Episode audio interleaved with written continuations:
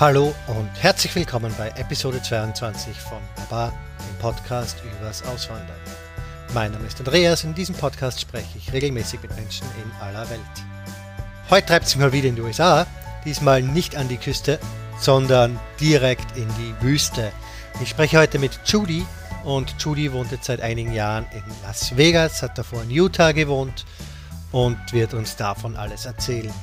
Wie immer am Anfang mein Appell. Ich freue mich über Feedback jeder Art, ob es jetzt via Kommentar ist, ob es jetzt eine Bewertung ist oder ob es allein nur ein Follow auf den Social Media Kanälen ist. Äh, alle Möglichkeiten, mit mir in Kontakt zu treten, auch die Möglichkeiten, wie man teilnehmen kann bei diesem Podcast, findet ihr am Ende der Show Notes. So viel zum Vorgeplänkel. Wir springen direkt ins Gespräch. Ich wünsche euch viel Spaß. Hallo Judy. Hi. Kannst du dich mal kurz vorstellen? Ja, also ich bin Judy, ich bin 30 Jahre alt und ich wohne in Las Vegas.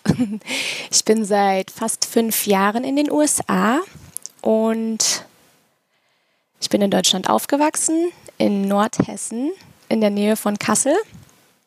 Und ja, nach der Schule bin ich nach Stuttgart gegangen für ein paar Jahre und dann habe ich in Frankfurt gelebt und gearbeitet und dann bin ich in die USA gegangen 2013. Warum? Weil mein Mann von hier ist. Also hast du ihn in Deutschland kennengelernt, in Frankfurt oder wie ist das gelaufen? Ich habe ihn beim Baseballspielen kennengelernt. Also er hat Baseball gespielt in Deutschland, in der Bundesliga, bei den Heidenheim Heideköpfen. Gigantisch große Szene, wie ich mir vorstellen kann. Ist eigentlich ziemlich klein. Ja, Baseball in Deutschland. Natürlich gibt es das, aber ja, Ja. Ende. es ist immerhin Bundesliga-Erster, ne? Und die sind auch jetzt deutscher Meister geworden, die Heideköpfe. Ein paar Mal. Okay, da ist Ja. halt als, als Sportler nach Deutschland gegangen, Baseball spielen. Genau. Lustig. Mhm. Und du hast auf der Baseballschiene wirklich kennengelernt. Genau, beim Baseballspielen. Also du bist auch aktiv, oder warst du? Nee, ich bin, ich, ich bin nicht spiel, ich habe ihm zugeguckt. Ich war, die, ich war im Publikum. Jetzt zufällig oder warst du echter Baseball-Fan? Bist du echter Nee, ich war Baseball-Fan? echt, ich bin damals über, über meinen damaligen Freund bin ich zum Baseball gekommen, weil sein Bruder hat auch bei den Heideköpfen gespielt. Oh Gott. Und ja, aber das war dann alles schon lange vorbei und er ist auch äh, gar nicht mehr dann da gewesen. Aber das sind halt alles meine Freunde dort geworden und die Mädels vor allen Dingen. Und ich bin halt ein Fan gewesen und bin immer regelmäßig zu den Spielen gegangen. Und dann 2011 kam mein Mann als einer der Ausländer äh, zu den Heideköpfen und dann haben wir uns dort kennengelernt. Okay, und 13 wieder Retour. Also war das so kurz befristet und war das nicht im Gespräch, dass er vielleicht bleibt, oder wie war das? Doch, also der hat die Saison 2011 war er in Deutschland und 2012 auch. Und dann hat er allerdings 2012 hatte er ein Jobangebot aus, ähm, aus Utah, aus St. Ähm. George, ähm, vom Dixie State College. Ähm, ein Bekannter, ein Freund von ihm, der hatte da äh, der kannte den Baseball-Coach von dem College und die brauchten noch welche für, ihr, ähm, für die Staff. Und dann hatte mein Mann das Angebot, als Assistant Coach zu arbeiten am College. Und das wollte er dann gerne annehmen. Und ja, dann hat er sich dazu entschieden, nach 2012, nach der Saison eben in die USA zu gehen und in Utah zu coachen. Und dann hat er mich gefragt, ob ich ihn heiraten möchte und mitgehen will. Und dann habe ich gesagt, ja. Wie lange wart ihr da schon zusammen? Also um die zwei Jahre, ein bisschen drunter. Nee, da waren, als wir geheiratet haben, waren Ja. wir ein bisschen über ein Jahr zusammen. Was sagt die Familie zu sowas? Auch meine Eltern haben auch so früh geheiratet. Die haben auch nach einem Jahr geheiratet und die sind immer noch verheiratet. Mal lass mich raten, da war die Mutter schon schwanger. Nee, die Mama Okay. die ist erst drei Jahre später dann schwanger gewesen nach ihrer Hochzeit. Nach ihrer Hochzeit, ja. Aber bei euch, also natürlich Liebe, großes Thema, aber es war im Endeffekt auch, dass er dich mitnehmen kann, einfacher, oder? Genau. Ja, sonst hätte ja, sonst wäre das alles ein bisschen komplizierter gewo- geworden. Das hatte ja, glaube ich, Paul schon mal erzählt, gell, mit den. Es ist natürlich viel einfacher mit der Ehe, natürlich, ja. Also es hat dann natürlich auch sieben Monate gedauert, bis ich meine Green Card hatte. Wir haben in Deutschland damals ähm, standesamtlich geheiratet. Und dann haben wir das beantragt und dann hat das sieben Monate gedauert, bis ich offiziell äh, einreisen oder aus einwandern konnte in die USA. Weil einreisen hättest schon dürfen mit einem äh, Touristenvisa, oder? Ja, ich bin auch zwischendrin einmal rüber, als mein Mann dann schon hier war. Und dann nach Utah, die Mormonenstadt. Genau. Wie, also das Mormonenland, wie ist das? es war wirklich Salt Lake City, oder? Nee, das war St. George. Das ist St. George ist ganz im Süden von Utah. Das ist auch nur eineinhalb Stunden ähm, nördlich von Las Vegas. Ähm, also das Klima ist auch schon so wie in Las Vegas eher, also schön Wüstengegend, aber es war schon eine sehr große Umstellung. Ähm, weil die Mormonen, es ist halt schon ganz anders ne, mit den Mormonen und St. George ist halt ziemlich klein und ähm, ja, es ist eine richtige Mormonenstadt. Kennt natürlich in Deutschland keiner, außer vielleicht ein paar größeren Städten, wo sie teilweise auf Pilgerfahrt kommen. Aber sonst genau. kennt man ja Mormonen in Deutschland kaum. Wie heißen es? Äh, das sind die Sieben-Tage-Adventisten, oder? So heißen es, glaube ich, auf Deutsch. Genau. Okay, was tun die? Was ist das? Was, was, wie merkt man das in Ach der nee, Stadt? Sieben, Kirche. Was heißt sieben Tage? Ist wieder was anderes? Oh, okay. ich, das sind, ich weiß, Latter Day Saints heißen die, LDS sagen die ja. zu sich selbst. Church, Kirche. Die, das sind die, die immer mit den Anzügen herumlaufen und den kleinen Schildchen auf ihren Anzügen vorne. Die Missionare in Deutschland. Das haben sie Namensschilder, das? Ja, die haben die Namensschilder und dann steht dort ähm, Kirche Jesu Christi oder so. Ah, so irgendwas. Latter Day Saints. Ja. Warte mal. Genau. Und das war halt schon, ich habe mich dann auch sehr viel damit beschäftigt, mit dem Thema Mormon, also mit dem, mit der Religion, weil ich es so interessant fand. Ja. Aber es ist schon ganz anders. Also es ist schon. Aber was für einen Einfluss haben Sie? Also Sie gelten ja als hyperkonservativ.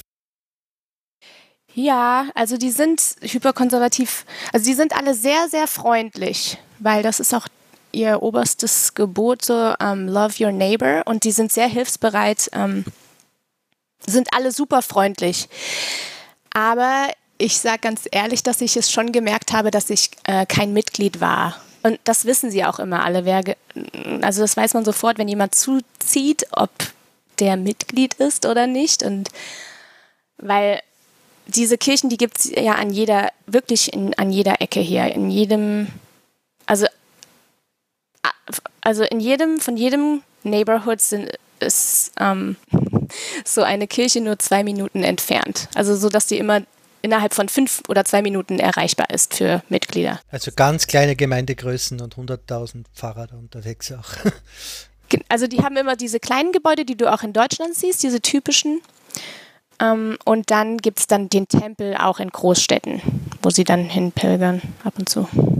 Einmal in der Woche ja, also die sind super nett, aber man merkt, wenn man kein Mitglied ist, ja. Einfluss auf Gesetze haben sie ja auch ziemlich, oder? Also wie, wie, ist, wie ist Utah da drauf gewesen? Ich glaube, ja, Nevada ist ja ein bisschen besser, was das, was, was das betrifft.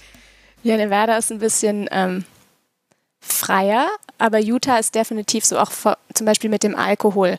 Das Bier, was dort verkauft wird, das hat nur 3% Alkoholgehalt, äh, 3,2 Promille. Ähm. Und ähm, also es gibt schon so, und das wird, glaube ich, doch, warte mal, im, in so Grocery Stores haben sie es, glaube ich, verkauft, normales Bier. Oder an den Tankstellen, aber jetzt ähm, Wodka und Wein also so alles ähm, hochprozentigeres bekommst du eben nur in einem Liquor Store. Ja. Und die haben, glaube ich, dann extrem strenge Öffnungszeiten. Also da ist nichts mit 724. Mm, doch, die hatten auch abends auf, aber jetzt Ach 24 okay. nicht. Ja. 24 Stunden jetzt nicht, aber schon spät abends.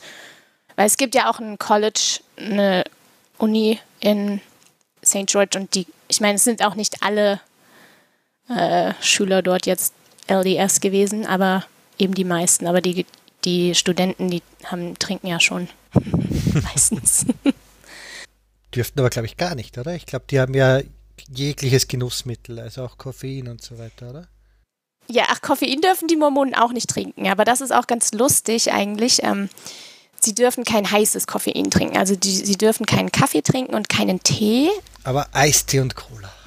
Genau, und Dr. Pepper und Pepsi und Mountain Dew und auch ähm, Frappuccinos können sie auch trinken. also sie können, da gibt es auch ganz viele Starbucks, aber die können halt nur die kalten Getränke kaufen. Genial. Also es ist, das ist auch alles wieder so lustig, weil sie sich so, weil sie so viele Gesetze haben, aber die, sie passen sich immer. Also die, früher war es überhaupt kein Koffein und jetzt ist es eben, ja, okay, kalt, kalte Getränke mit Koffein sind okay. Aber das ist, also ist, hast du das mitgekriegt? Das ist aber eine vereinte Kirche. Also da gibt es da nicht Absplittungen, die sagen, nein, doch kein Koffein.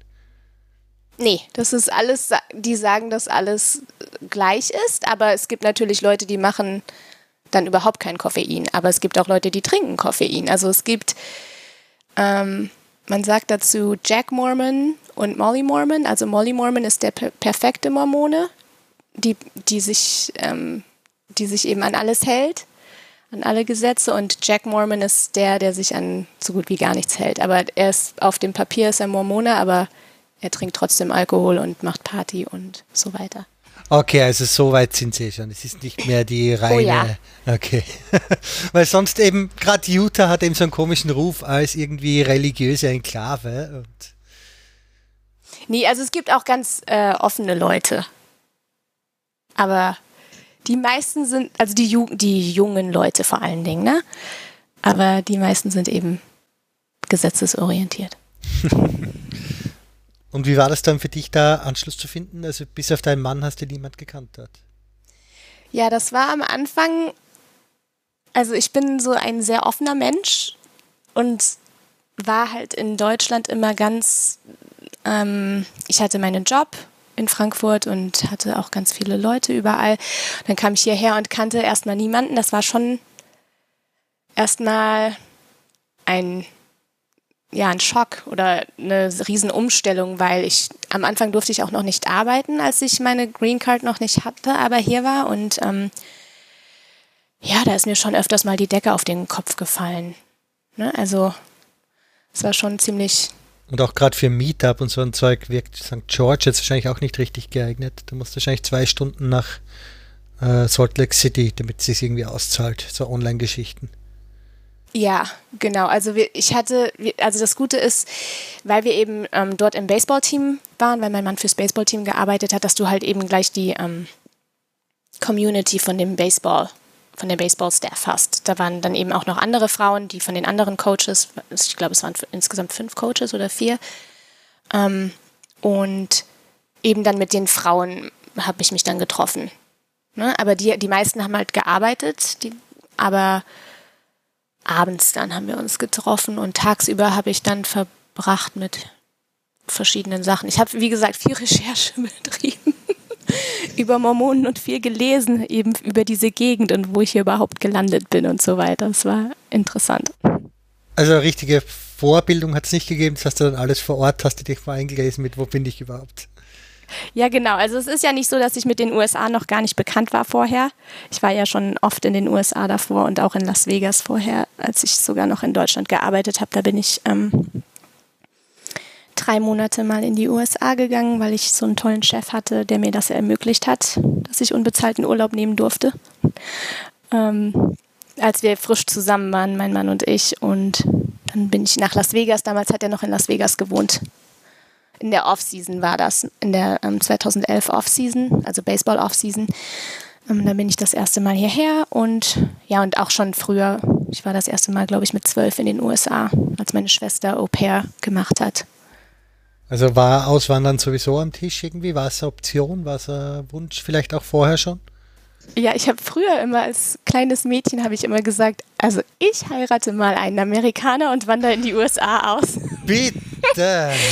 Das habe ich als kleines Mädchen gesagt und dann irgendwann, als ich so Anfang 20 war oder, oder habe ich da überhaupt nicht mehr dran gedacht. Ähm, aber dann, als ich meinen Mann dann getroffen habe, dann innerhalb kürzester Zeit ist es dann tatsächlich passiert. Ach Gott, einen heimlichen Jugendtraum erfüllt. Ist ja schön. Ja, aber wie gesagt, er ist dann auch mal in Vergessenheit geraten, aber es ist dann wirklich doch in Erfüllung gegangen. Also das Anschlussfinden mit den anderen Baseball-Damen, das war möglich. Und das war dann auch so richtig klischeehaft, wie man sich vorstellt, so mit den Barbecues und so Genau. Work-Friends halt. Genau, mit den Barbecues, wo es dann, ähm, wo es dann Ribs gab und so weiter. Und dann natürlich Football gucken nebenher oder je nachdem, was gerade für ein Sport gelaufen ist. Ganz typisch Klischee, amerikanisch, genau. Und dann unterhält man sich über Sport und über alles Mögliche. Hm? Und dafür hast du schon Grundinteresse gehabt für die amerikanischen Sportarten, Baseball wenigstens. Für Football habe ich mich noch nie wirklich interessiert und ich finde es heute auch noch ganz furchtbar. Aber ist Baseball nicht gleich langweilig? Nee, Baseball ist was ganz anderes. Es geht wenigstens Das durch, ja, aber es dauert ewig.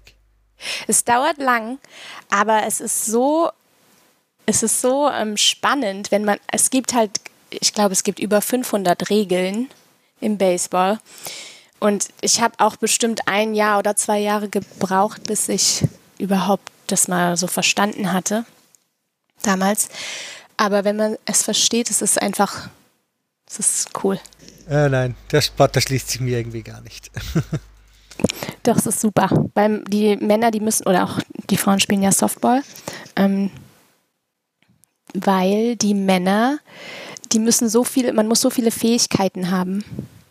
Also man denkt ja immer, die stehen nur auf dem Platz und machen nichts, aber sie müssen schnell sein, sie müssen gut werfen können, sie müssen ein gutes Auge haben und dann auch noch den Ball treffen, der eben ganz schnell ankommt. Also es, man braucht eigentlich eine ganze Menge dafür. Aber es war ja eigentlich eher der Casual-Sport, oder? Man kennt die Fotos davon, dass sie rauchen an der Base, dass sie betrunken sind und so weiter. Also das ist eine Wandlung. Von wann sind denn die Bilder? ja, das sind eben so 50er, 60er. Es ist schon eine Zeit Ja, her, genau. so ist nicht. Ja, das ist ja heute nicht mehr so. Aber es ist schon so, dass sie zwischen den Innings oder wenn man eben selber nicht am Schlag ist, ähm, dass man dann schon im Dugout wartet, ja, bis man wieder dran ist. Es stimmt schon, dass man dann steht, aber es ist ganz viel, ähm, ist ganz viel, ganz interessant und ganz spannend. Jetzt mal kurz weg nochmal vom Baseball. Wir werden sicher nochmal drauf kommen, da bin ich hundertprozentig sicher. ähm, jetzt bist du aber in Las Vegas. Genau, jetzt bin ich in Las Vegas. Las Vegas, Las Vegas oder irgendein Vorort. Ich muss jetzt nicht den Vorort sagen, Nee, aber. Las Vegas, es gibt keinen Vorort von Las Vegas. ah, okay, rundherum ist um einfach das echt mal aus der Welt Wüste. zu räumen. Es gibt keinen Vorort. Las Vegas ist Las Vegas. Es gibt, es gibt ähm, noch Henderson, das ist im Südosten. Und es gibt North Las Vegas, das ist im Nordosten. Aber es ist, und dann Las Vegas, alles, der ganze Rest ist Las Vegas. Also, das ist aber alles wie so eine Insel, kann man sich das vorstellen, in der Wüste. Wie also ist grad, das? Wie ist das? Also gerade diese Wüstenumgebung ist es ja was Ungewohntes. Ich mag das sehr. Ich finde es schön, weil jeden Tag die Sonne scheint und es ist immer eigentlich warm. Ich finde es sehr schön. Ja, und wie unterscheidet sich Las Vegas jetzt da von St. George? Äh, es ist viel, viel größer. Es gibt tausendmal mehr Möglichkeiten, Dinge zu unternehmen. Wobei auch in St. George ist es auch sehr schön, vor allen Dingen drumherum mit die Natur und so weiter. Aber hier gibt es viel mehr Einkaufsmöglichkeiten. Es ist halt eine Großstadt und St. George ist klein.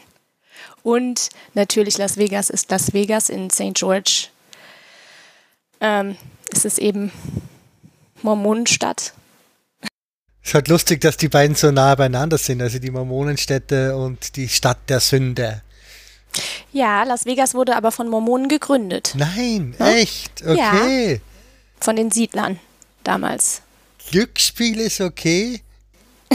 Hier gibt es auch ganz viele Mormonen. Also hier gibt es auch einen großen Tempel. Ich bin schockiert, dass Glücksspiel okay ist bei den Mormonen. Ja, ich meine, das waren ja damals Siedler. Das ist ja dann alles, hat sich ja dann alles irgendwann geändert. Nee, das ist ja auch nicht okay. Machen, die richtigen Mormonen machen das jetzt auch nicht. Aber ähm, wir, bevor ich nach Las Vegas bin, sind wir auch noch mal ein halbes Jahr in Deutschland gewesen, 2014, weil wir dachten, dass wir eigentlich nach Deutschland doch wieder möchten. Mein Mann wollte dann doch noch mal Baseball spielen, ähm, nachdem er eine Saison gecoacht hatte und dann hat er noch mal gespielt und wir waren in Deutschland für ein halbes Jahr. Und dann hatten, also wir dachten auch, dass wir da bleiben, dann für länger und dort Kinder bekommen und alt werden. Aber das hat sich dann, dann haben wir uns doch anders entschieden. Ende des Jahres. Und dann nach Las Vegas. Dann wollten wir eigentlich erst nach Phoenix in Arizona. Aber dann sind wir dann. Auch ein komischer da Wahl. Auch, auch wieder sportbezogen oder warum? Nee, ähm, die Familie von meinem Mann ist zum Teil von dort und die Eltern von meinem Mann sind auch dorthin gezogen oder wollten, waren auch dabei, dorthin zu ziehen. Und wir kennen da auch ein paar Leute. Auch ein anderes Pärchen, das das gleiche durch hat wie wir. Also die, sie, er hat auch Baseball gespielt in Deutschland und hat sie mitgenommen. okay. Genau. Ja. Aber dann doch Las Vegas. Ja, genau. Wir waren da für zwei Monate und dann haben wir gesagt, nee, jetzt doch wieder nach Las Vegas, weil wir dann doch mehr kannten. Und Phoenix war dann noch fünfmal größer als Las Vegas und das war uns zu viel. okay, wie ist jetzt Las Vegas wirklich so? Es ist ja in den USA, in den USA ist es ja Stadt der Sünde. Aus deutscher Sicht ist es okay, wow, Glücksspiel und Prostitution, ganz was Besonderes. Ja, genau. Prostitution ist ja eigentlich verboten. Ähm, Ob es jetzt praktiziert wird, ne, ist, also es wird wahrscheinlich irgendwo praktiziert, aber es ist offiziell, es ist illegal. Ähm, soweit ich da informiert bin. Es ist also die Deutschen oder auch ganz viele meine Bekannten und Freunde, die sagen immer so, oh cool, Las Vegas ist so cool und manche sagen auch, was, Las Vegas, wie kann man denn dort wohnen? Weil die Leute, die hierher kommen, die sehen eben immer nur den Strip, ja, wo die Casinos und die Hotels sind. Und ich sage immer, ja, ähm, die Ham ähm, Hamburg besteht ja auch nicht nur aus der Reeperbahn. Ja, also Hamburg ist ja auch so viel mehr als die Reeperbahn.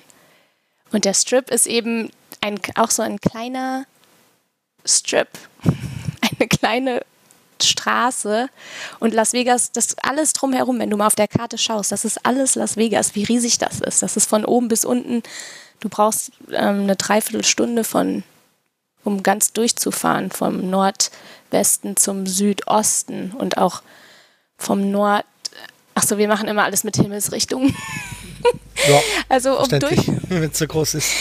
Ich, ja, also wir haben also es ist riesig. Es ist nicht nur der Strip und es gibt so viel mehr als nur die Casinos und ja. Aber hast ich du jetzt ein Nachbarschaftscasino zum Beispiel?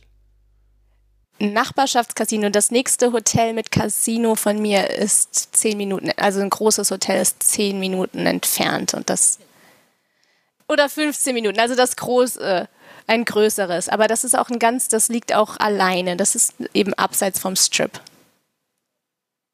Ja. Und dann das andere, ein, ein anderes noch, ähm, Red Rock, das ist 15 Minuten von mir entfernt. Über den Freeway. Ja. Aber ich sag mal so, wenn du zum, wenn du hier in den ähm, Supermarkt gehst, überall sind so Slot Machines. Die, okay, die ähm, stehen wirklich Automaten überall. findest du überall.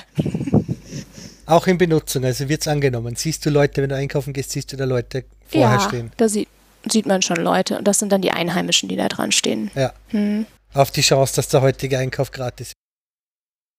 Ja, ich kann es dir nicht sagen, was sie sich erhoffen, aber es sind meistens ältere Leute, die man sieht. Also ich habe da jetzt noch nie junge Leute gesehen, so in, in so Supermärkten oder an den Tankstellen. Mhm. Äh, Obdachlosen habt ihr, glaube ich, auch recht viele, oder? Ja, sehr viele. Aber nur jetzt mhm. auch nur am Strip oder merkt man das auch wirklich die ganze Stadt durchziehend? Ähm, man merkt es schon, also es gibt eben so die alten Gegenden von Las Vegas. Da siehst du sie schon sehr viel, also es das heißt sehr viel, also da siehst du schon mal so ein paar umherlaufen oder an der am Kreuzung sitzen. Und aber es gibt auch eine, eine Straße, da sind, ähm, wo die alle so gesammelt wohnen in Zelten und eben auf der Straße oder unter, der, unter den Brücken. Also man sieht sie schon, aber wenn du jetzt durch die, auf dem Strip bist, dann siehst du sie eigentlich gar nicht, weil da sind ja nur Touristen. Es ist jetzt nicht so wie wenn. Da vertreibt die Polizei schon so in die Art wahrscheinlich, ja. Ja, also die. ich, würden sich da jetzt auch, glaube ich, gar nicht so wohlfühlen. Das ist jetzt nicht so, dass die sich hinsetzen und betteln hier, ne? wie zum Beispiel auf der Zeil. Okay, das nicht. Bettelkultur gibt es nicht. Also das habe ich ehrlich gesagt, also wenn wir um, durch die Stadt fahren und ähm, also ich mit Stadt, wenn ich sage Stadt, dann meine ich jetzt nicht den Strip. Ja. wenn wir jetzt einkaufen fahren oder irgendwie mal weiter irgendwo essen gehen in ein Restaurant oder so, da siehst du schon an, der, an den Ampeln manchmal Leute stehen, ähm, die haben dann Schilder und sagen, ja, ich bin ein Veteran und habe kein Zuhause oder auch junge, jüngere Leute, die sagen, sie sind homeless, ähm, ähm, obdachlos. Aber du siehst jetzt nicht auf dem Strip oder irgendwo an einem Supermarkt sitzen. Nie. Also wenn, dann nur an, stehen sie nur an den Ampeln und stehen da, ja. Schaut in Las Vegas Kriminalität jedenfalls. aus in Las Vegas? Ja, also. ist ja natürlich kombiniert. Ist wohl auch sehr hoch. ja. Selber schon was mitbekommen? Selber schon was geklaut worden, eingebrochen? Nee, bei mir ist noch nichts geklaut worden und hier ist auch noch nicht eingebrochen worden, aber ähm, hier bei uns in dem ähm, Neighborhood, in dem, in unserem, wie sagt man denn auf Deutsch? In unserer ja, Nachbarschaft. Also hier gehen nachts wohl schon manchmal Jugendliche umher oder was auch immer ähm, und testen, ob die Autotüren offen sind. Und wenn dann die Autotüren offen sind, dann kann man davon ausgehen, dass das Auto durchsucht wird und dass dann da was mitgenommen wird. Und das weiß ich aber auch nur, weil wir alle so eine App haben. Es ist auch eine Dummensteuer eigentlich, aber okay. Wie bitte? Das ist auch eine echte Dummensteuer, wenn es der Auto offen lässt. Also, genau, ich meine, das ist man auch selber schuld. Ne? Ja. Also, also es, ich weiß das auch nur, dass das passiert, weil wir alle so eine App haben. und da dann immer die Nachbarn was ähm, posten, wenn oh, das irgendwas ist so war. Banner-App, Twitter auf kleinem Raum und ich habe gerade jemand rumlaufen gesehen, so in der Art. So in der Art, aber auch, ja, ich habe das und das zu verkaufen oder auch so in der Art kennt jemand ein, ein kennt jemand äh, jemanden, der mir helfen kann, mein Haus zu streichen oder der das und das installieren kann, ähm, reparieren. Also alles Mögliche. Oh, ich habe gerade das Restaurant ausprobiert, es ist super, ich empfehle es jedem, jedem. Also das funktioniert online. Funktioniert das auch offline? Hast du, kennst du deine Nachbarn? Oh ja, ich kenne meine Nachbarn. Meine, Nix, meine Nachbarn ähm, auf der rechten Seite, das ist meine beste Freundin. okay. Mehr oder weniger von hier. ja, und die anderen, ja, wir kennen unsere Nachbarn hier. Ist ja nicht das Normalste in großen Städten. Ja, das ist es ja. Also, wir, also es ist zwar eine große Stadt, aber in Amerika kennst du, ein, also vor allen Dingen in Las Vegas, wenn du in deiner kleinen Nachbarschaft bist, das ist dann, ist ja dann nicht Stadt, weil die, die Wohngegenden, die sind, ähm, das sind eben Wohngegenden. Sind fast Suburbs. Nee, also das sind, nee, ich weiß nicht, ob du Suburbs sagen kannst, denn. Sind es freistehende Häuser oder, oder Apartmentblocks? Wir haben freistehende Häuser. Also wir wohnen in einem in einer Community mit freistehenden Häusern. Das ist für mich immer aber das Zeichen, dass es Richtung Suburb geht, wenn es nur einzelne Häuser sind, ja.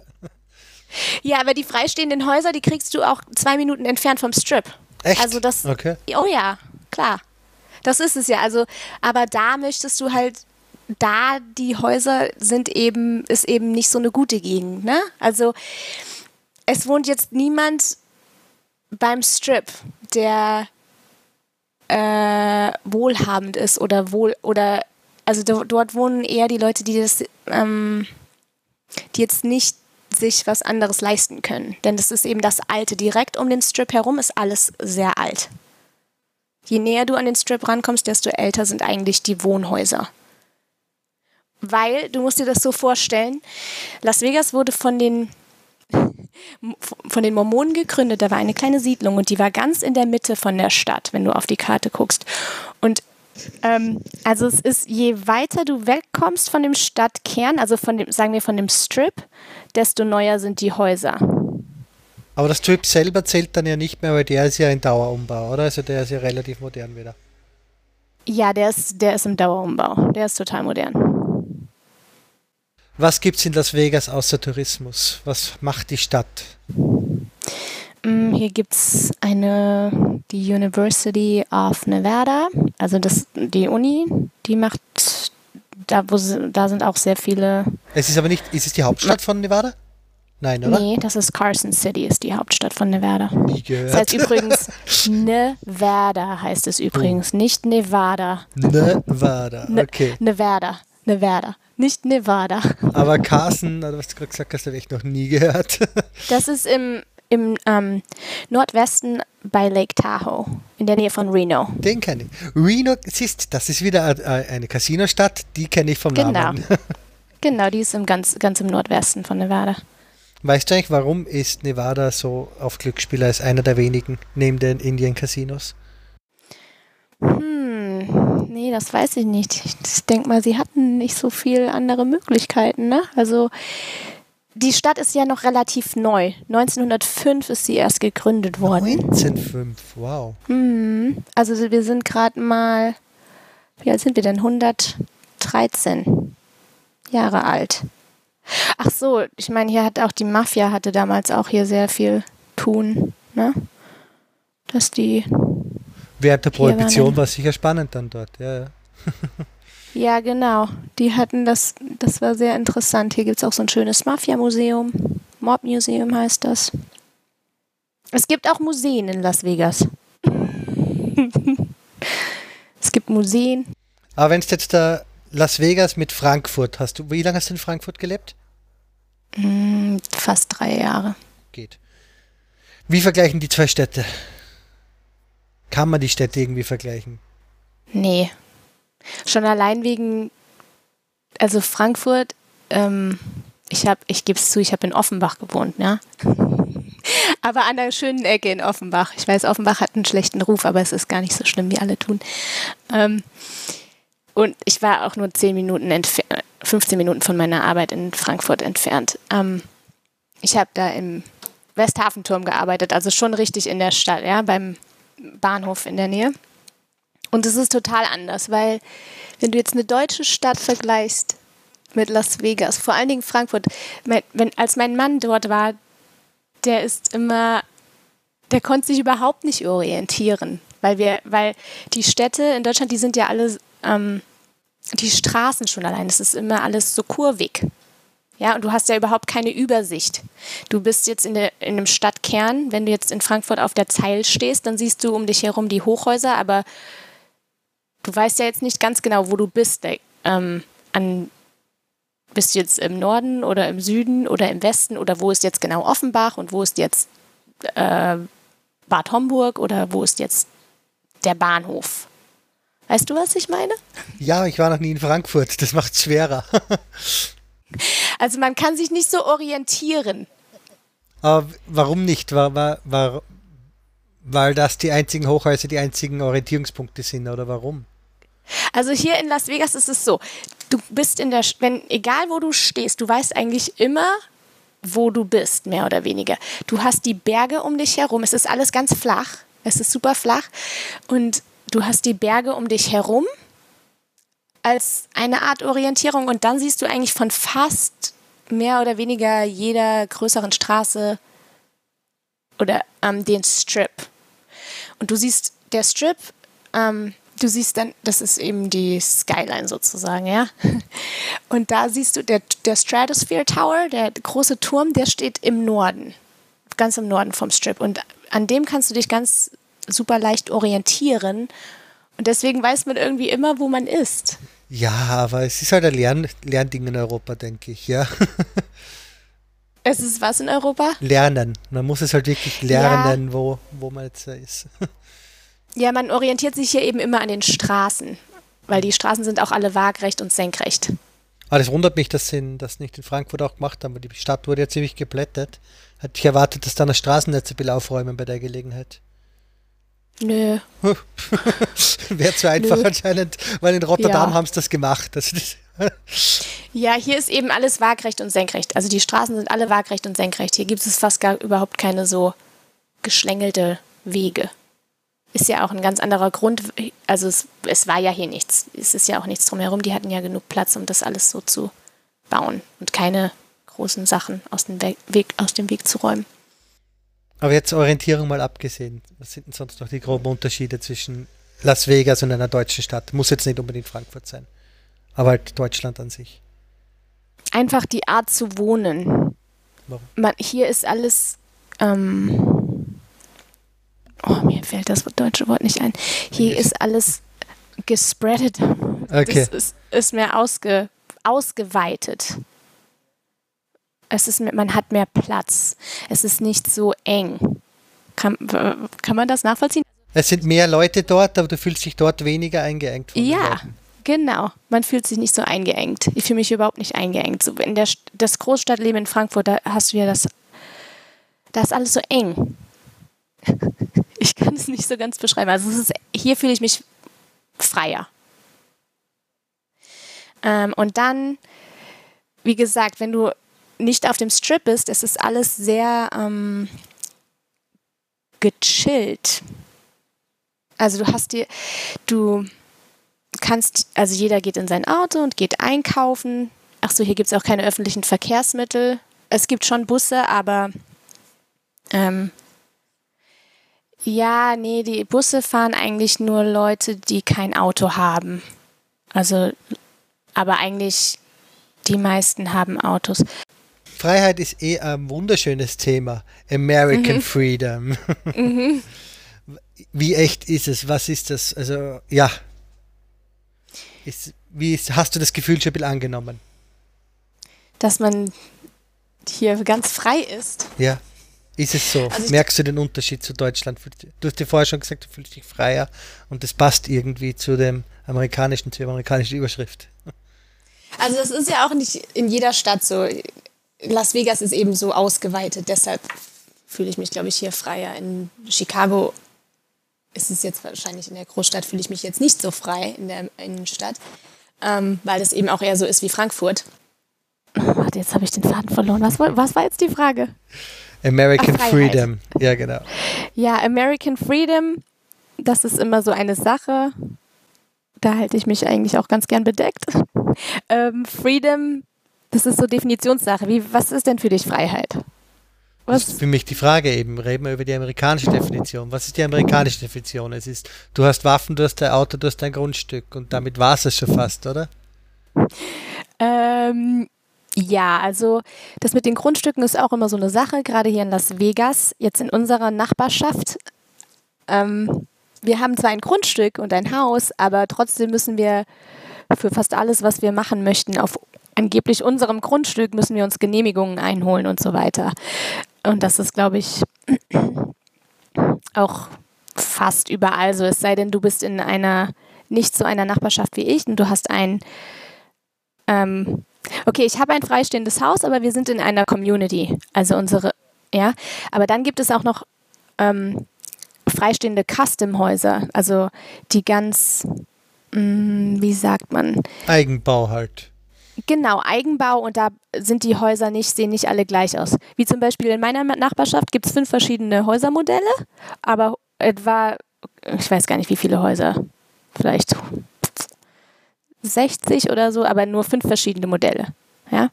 Wenn du jetzt ein anderes, wenn du jetzt ein bisschen weiter zwei Minuten in die nach rechts fährst, in die äh, in den Westen, da stehen dann auch freistehende Häuser. Also die sind die sind wirklich ähm, alleinstehend und frei.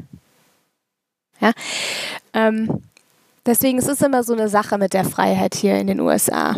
Im Grunde genommen sind wir ja alle an Gesetze gebunden und Vorgaben in jeder Hinsicht. Und ganz frei, also ist man nirgendwo, auch nicht in Deutschland. Steuern zahlen müssen wir überall und so weiter. Sonst irgendwas, was du an den USA genießt, was du in Deutschland nicht haben kannst, was es in Deutschland nicht gibt? Auf welcher Art auch immer?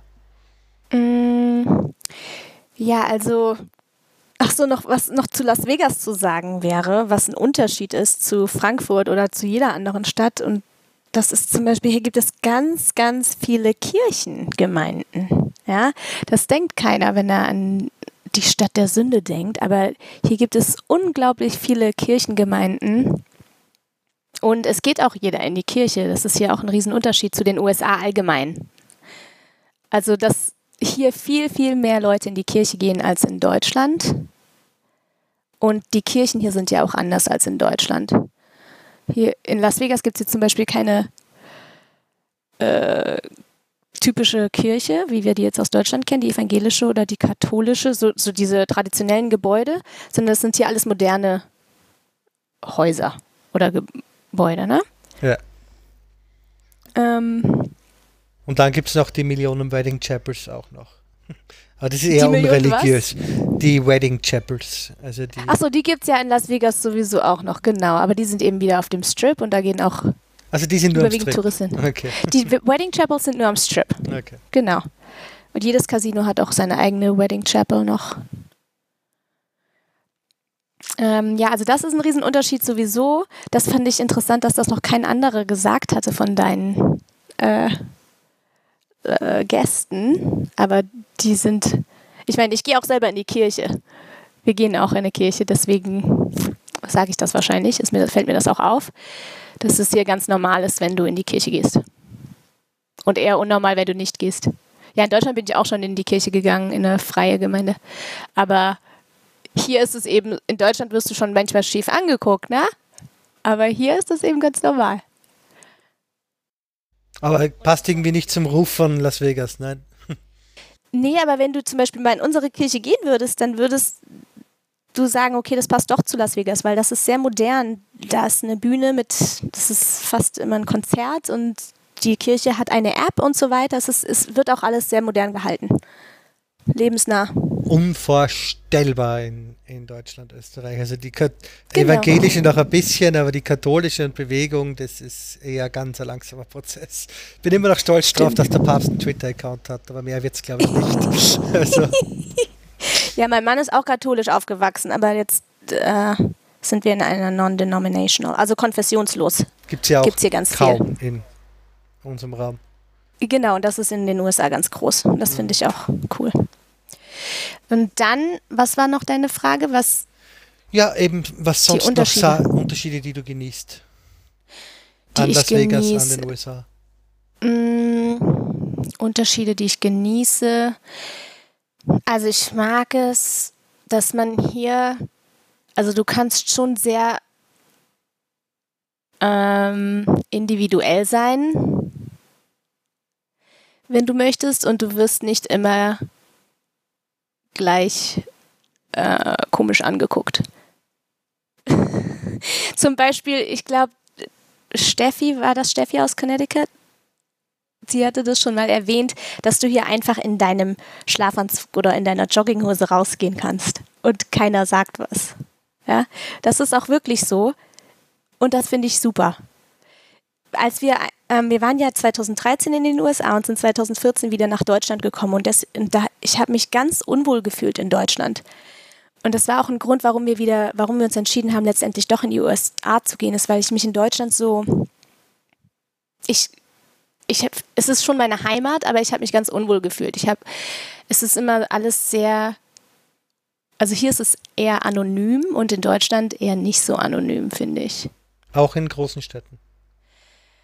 Ja, in Frankfurt, da kannte mich jetzt keiner, wenn ich da, äh, als ich dort in der Jogginghose auf der Zeil rumgelaufen bin. Aber trotzdem habe ich, habe ich gesehen, dass Leute mich von oben bis unten angeguckt haben. Und hier interessiert es keinen.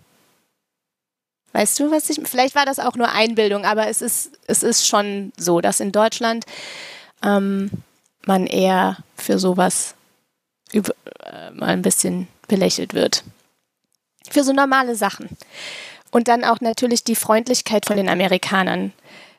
Die ist vielleicht oberflächlich und aufgesetzt zum Teil, aber ich, als ich dann in Deutschland war 2014 und wieder 85 Mal angerempelt worden bin im Geschäft und 34 Leute sich vor mich gedrängelt hatten beim Bäcker, da habe ich mir so gedacht, ja, willkommen in Deutschland, also willkommen zurück in Deutschland. Das ist, passiert auch nur in Deutschland. Dass die Leute einfach an der Theke sich vordrängeln, das gibt's hier nicht. Das gibt's nicht. Also es ist mir hier noch nie vor, noch nie passiert in den USA. Sondern hier sind die Leute eher zuvorkommend, höflich. Die halten dir die Tür auf, die lassen dich sogar vor, die sagen, ja, geh du ruhig zuerst. Ach nee, geh du zuerst. Ach ja, okay, dann gehe ich zuerst. Ach nee, ich habe noch Zeit. Und in Deutschland, da wirst du nur, also da gibt es überhaupt nicht diese, die Option, freundlich zu sein, habe ich das Gefühl immer. Ich bin auch jeden Sommer sind wir in Deutschland für lange, also zwei oder drei Monate. Und das ist dann schon so, dass so, so, sobald du hier an den Flughafen kommst und dich anstellst für die deutsche Airline, dann weißt du schon genau, wer ist denn jetzt deutsch.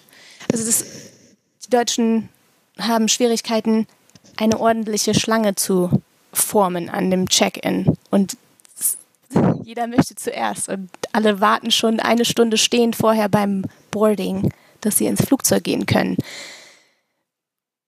Wogegen der Amerikaner und vor allen Dingen die Leute hier an der Westseite der USA wir sagen, wir sind zwar nicht an der Küste, aber wir sagen, wir sind trotzdem West Coast. Ihr wollt nicht zu den Überflugstaaten gehören, ich verstehe es schon.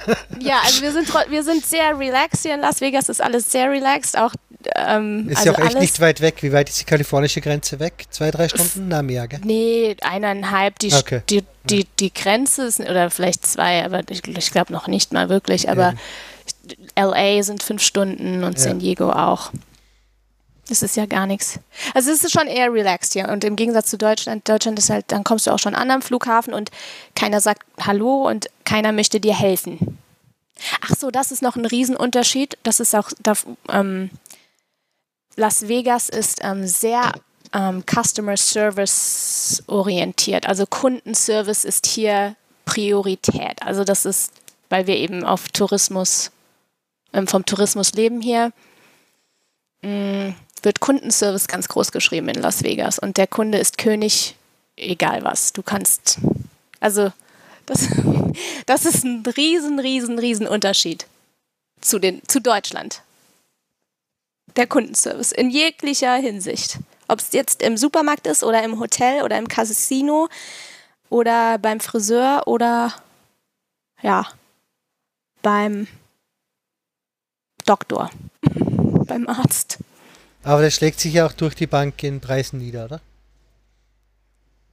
Was meinst du? Schlägt es gibt ja nichts, was billiger ist in den USA als in Deutschland, oder? Also du zahlst ja immer mehr für alles.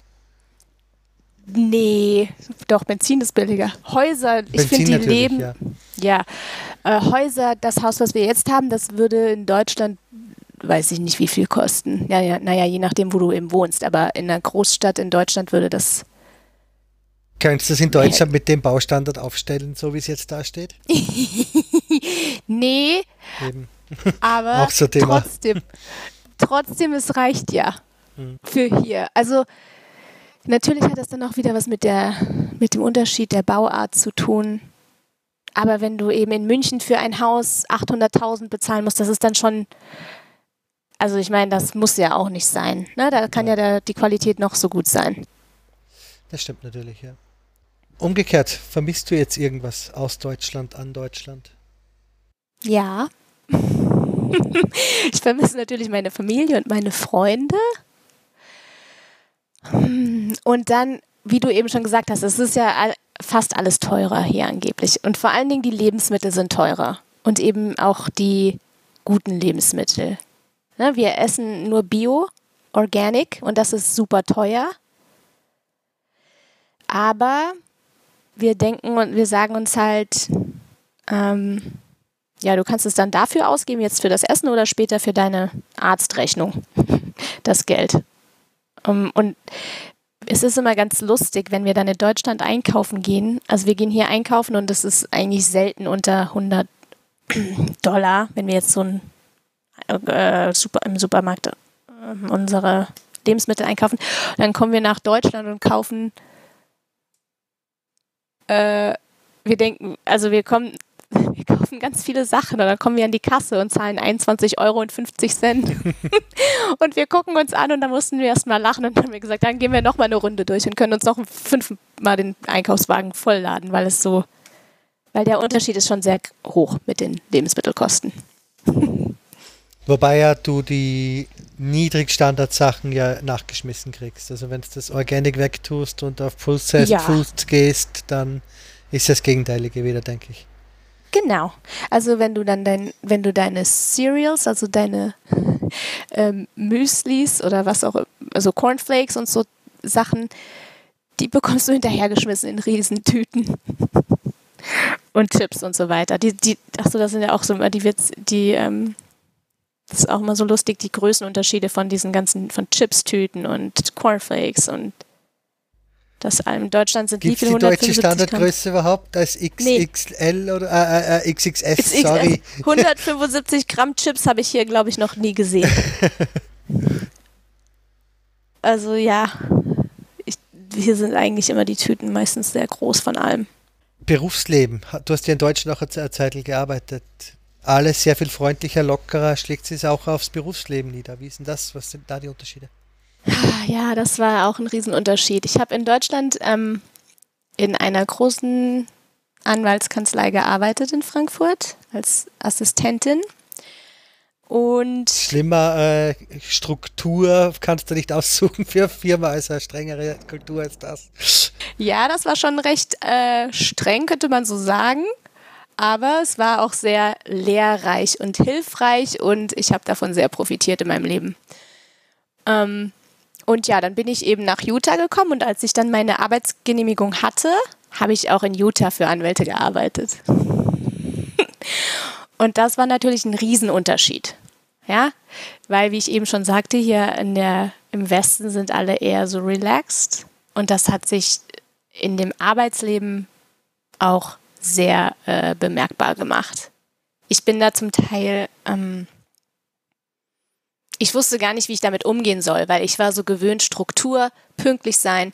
Wenn das Telefon klingelt, gehst du sofort ran. Das darf nicht länger als einmal klingeln, so ungefähr. Ähm, du bist immer da. Ein Anwalt hat keine Ferien, hat keinen Urlaub, ist nie krank, hat keine Pause, ist nie auf Toilette und so weiter. Der ist immer ansprechbar. Ein guter Anwalt ist immer erreichbar oder zumindest seine Assistentin und, und so weiter. Also das war ich so aus Deutschland gewöhnt von meinem äh, Chef damals. Und ja, dann bin ich hierher gekommen und dann hab, also wenn ich in Deutschland dann auch zum Beispiel ähm, einen Anruf bekommen hatte und jemand meinen Chef sprechen wollte, der war dann, der ist dann auch immer sofort rangegangen, wenn ich äh, durchgestellt habe zu ihm. Und hier war das so, ich, also das ist jetzt nur ein Beispiel, ja, das Telefon klingelte, ich ging ran, wollte ihn verbinden oder die Dame oder den Herrn mit dem Anwalt. Ja, und dann habe ich gehört, wie die erstmal schön sich unterhalten haben, die Anwälte, die Kollegen jetzt, ne? Die, das waren drei Anwälte. Und das Telefon klingelte und klingelte und klingelte. Also ich versuchte durchzukommen und keiner ging ran, weil sie sich über das Wochenende unterhalten haben. Wo ist jetzt die Kundenfreundlichkeit von vorher? Ja, das war, also das ist ja auch Utah gewesen. Ne? Las, Las Vegas ist ja Ah, wobei Las Vegas, das weiß ich nicht, wie die da jetzt bei den Anwälten so sind, keine Ahnung. Also, aber das war jetzt halt auch Utah. Ja?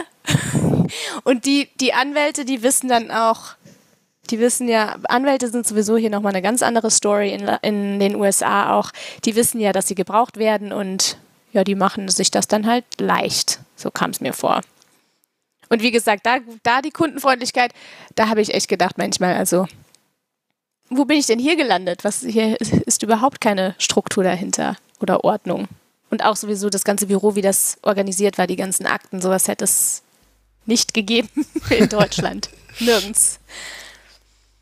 Ja, und wie gesagt, die, das war schon sehr interessant.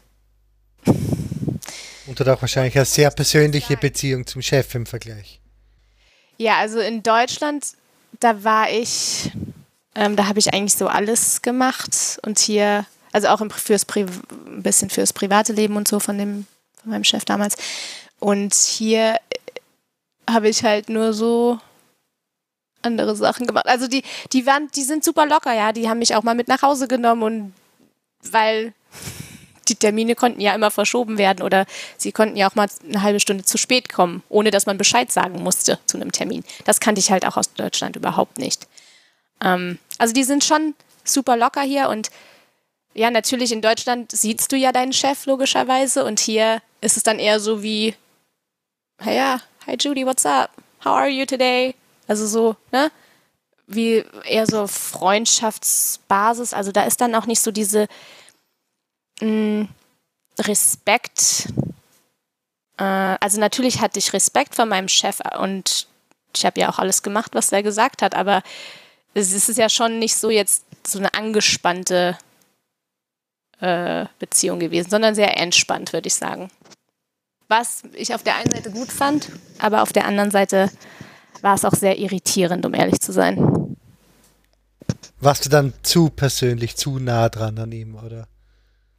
Nee, jetzt gar, also nicht zu persönlich oder zu nah, aber es war halt zu mh, mm, relaxed irgendwie. Also die Firma ist gelaufen, aber ich habe mir so gedacht, wenn ihr eigentlich, wenn ihr mal, ihr könntet noch viel mehr äh, Geld verdienen, wenn ihr einfach mal hinter euren Sachen her wärt, aber wahrscheinlich brauchten die das nicht, weil ich weiß es nicht. Das waren auch Mormonen, für die ich gearbeitet habe. Ja, und das hat man auch gemerkt, dass ich kein Mormone war, auch am Arbeitsplatz. Das muss ich auch noch dazu sagen. Also die sind super nett, aber man hat schon immer gemerkt, dass ich eben jetzt nicht ein Insider bin. Und die deutschen Arbeitsvorteile haben dir dann gefehlt? Also Urlaub, Krankenstand, solche mhm. Sachen? Genau, also ich war da auch nur kurz, weil wir ja dann wieder nach Deutschland gegangen sind. Aber Urlaub habe ich, glaube ich, überhaupt, muss ich mal überlegen, ob ich überhaupt Anspruch gehabt hätte auf Urlaub im ersten Jahr, also auf bezahlten Urlaub. Ähm, das hatte ich, glaube ich, gar nicht. Und, aber ich konnte mir natürlich freinehmen, aber der Tag wurde dann nicht bezahlt. Oder die Tage, die ich da nicht da war, wurden dann nicht bezahlt. Und krank war ich überhaupt nicht in der Zeit. Da, da wäre ich dann auch einfach nicht bezahlt worden für die Tage, wahrscheinlich. Und Versicherung hatte ich auch nicht darüber. Nee. Hm? Und das wird dann ja gleich teuer, wenn du dich oder hast dich womit versichern können. Ich hatte damals noch, weil ich gerade noch frisch war, da hatte ich noch Versicherung aus Deutschland, Auslandsversicherung. Ah, okay, dann geht's ja mhm. Genau. Aber ich brauchte es Gott sei Dank auch überhaupt nicht. Ja. Äh, du hast ja ein Kind, hast du das in den USA bekommen oder noch in Deutschland? Das habe ich in Las Vegas bekommen. Oh, das heißt, der ist ein echter Auf seinem Pass steht Las Vegas. Ja, ja genau. da hast du ja ein bisschen Kontakt gehabt, auch mit dem Gesundheitssystem. Ähm, genau. Wie vergleicht denn? Also hast, wie ist denn dort in Las Vegas? Wie waren dort die, wie ist, wie ist denn abgelaufen, die ganze Geburt und so weiter in einem amerikanischen Krankenhaus im Vergleich zu Deutschland vielleicht? Wobei du persönlich einen Vergleich nicht hast, ich weiß, aber. Ja, also ich habe den, ich kann es vergleichen mit meinen Geschwistern und Freunden. Also ich wollte ja immer anfangs ähm, ein Kind gerne in Deutschland bekommen, vor allen Dingen wegen dem, weil es mich nichts gekostet hätte sozusagen und weil ja da alles sowieso immer alles besser ist. Ähm, aber im Nachhinein bin ich super froh, dass, ich's, ähm, dass ich den Kleinen in Amerika bekommen habe und auch hier bei äh, regelmäßig zu den Untersuchungen gegangen bin, zu den Kontrolluntersuchungen in der Schwangerschaft. Und ähm, ja, natürlich die Krankenversicherung, die wir damals hatten, die war sehr, sehr teuer, weil wir mussten uns privat versichern. Ähm, weil mein Mann ist, also da, er, mein Mann ist selbstständig, aber ähm, er hat das, die Firma von seinem Papa übernommen und damals war er noch bei seinem Papa angestellt. Und ähm, über diese Firma hat er halt hatte er keine Krankenversicherung bekommen, sondern er musste sich selbst, wir, wir mussten uns selbst versichern. Und das ist sehr teuer, der monatliche Beitrag, ähm, private Krankenversicherung. Ungefähr 1000 Dollar für beide in dem Dreh, oder? Nein, genau. Drunter, oder? Um die, um uns, für uns beide war es, ja, also um die 900.000. Ja. Im Monat. Ja, ja, schon klar. Aber ja, du kannst dir das aussuchen. Es gibt dann so verschiedene Pläne Sparten. Du kannst dir aussuchen, ja, ich ne-, nehme nur den für 500 oder für 300 im Monat. Aber dann hast du eben später eine höhere, einen höheren Anteil zuzuzahlen. Das kann, muss man sich dann eben ausrechnen. Wie ist es denn jetzt geschickter für uns oder was macht jetzt mehr Sinn? Und wir hatten dann eben, als ich schwanger war, haben wir zu dem teuersten, sind wir zum teuersten Plan gegangen, der, wo der monatliche Beitrag am teuersten war, damit wir eben dann bei der Geburt nicht viel dazu zahlen müssen. Habt Ungefähr? Wie viel hast du dann noch selber dazu zahlen müssen? 196 Dollar. Okay, nichts.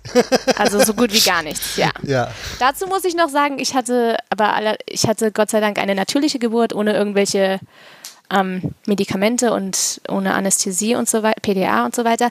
Deswegen ähm, ist die Rechnung auch ziemlich. Also unser Anteil war klein. Natürlich, die Rechnung, die wir bekommen haben, es wäre trotzdem wären 10.000 oder sowas gewesen, aber die Versicherung hat das alles bezahlt. Oder 15.000. Und ja. wie vergleicht es jetzt mit Deutschland? Weil du gesagt hast, mit Geschwistern und Freundinnen hast du ein bisschen einen Vergleich. Also die, ich fand das hier, ich hatte einen sehr guten ähm, Gynäkologen, der, das ist auch sowieso total anders. In Deutschland gehst du ja zum Arzt, zu deiner Frauenärztin oder zu deinem Frauenarzt und der oder die machen dann die Kontrolluntersuchung vorher während der Schwangerschaft mit Ultraschall und so weiter. Und dann, aber du gehst ja zum Gebären, gehst du ins Krankenhaus. Und da hast du dann eben den Arzt, der gerade im Krankenhaus ist oder die Hebamme.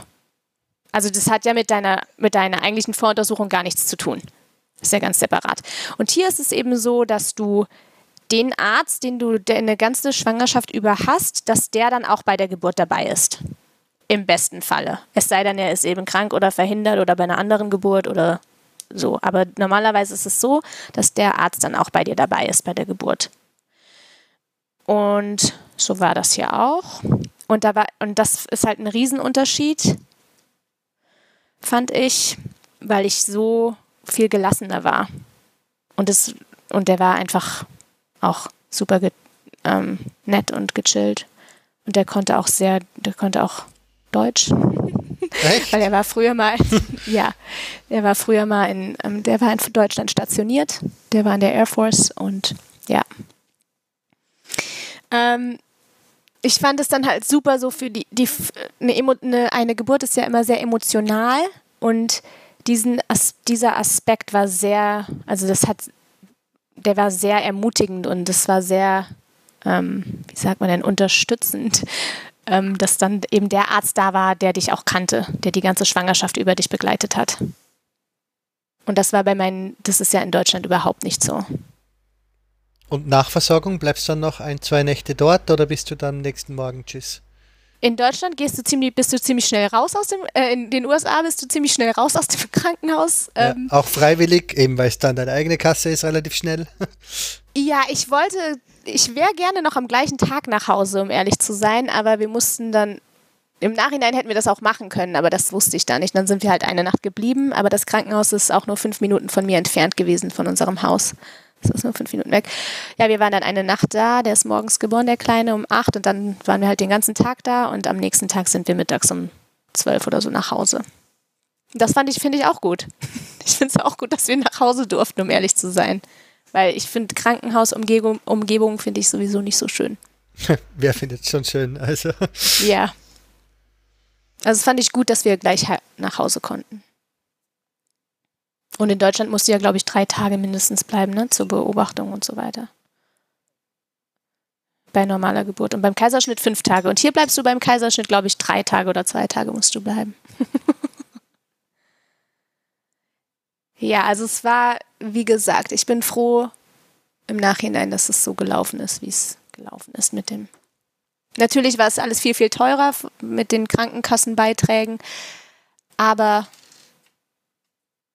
ich bin froh und dankbar.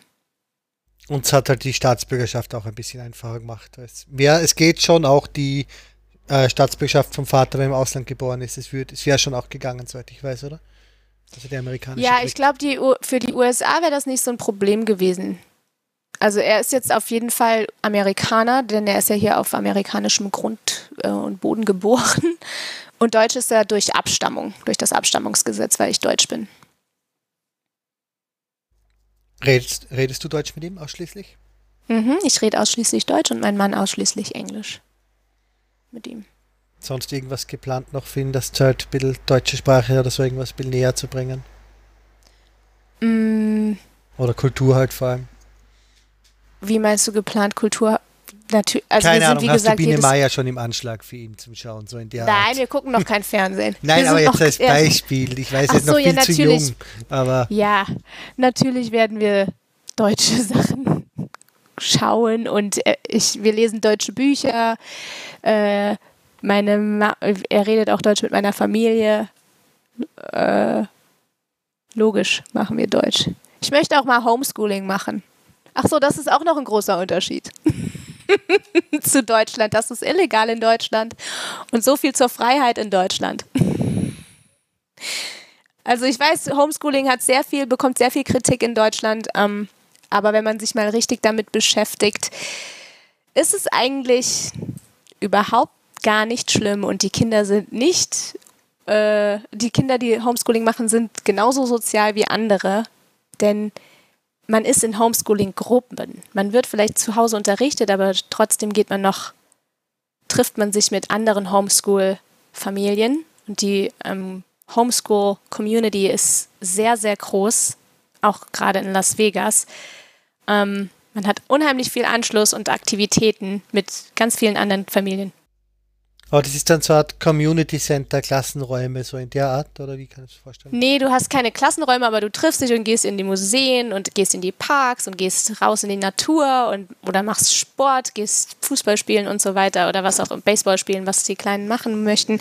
Oder du triffst dich irgendwo bei irgendjemandem zu Hause und machst, oder du kannst natürlich auch in die Bibliothek gehen, ähm, um gemeinsam zu lernen. Aber das es ist schon so, dass du von deinen Eltern, dass die Kinder von den Eltern unterrichtet werden, aber es gibt auch, du triffst dich bestimmt mehrmals, mm, ja, mehrmals pro Woche trifft man sich mit den anderen Homeschool-Mummies und Kindern. Also schon mehrmals die Woche, okay. Weil für ja, ja. wenn es nur einmal die Woche wäre, würde ich es wenig finden, ehrlich gesagt. Aber ja.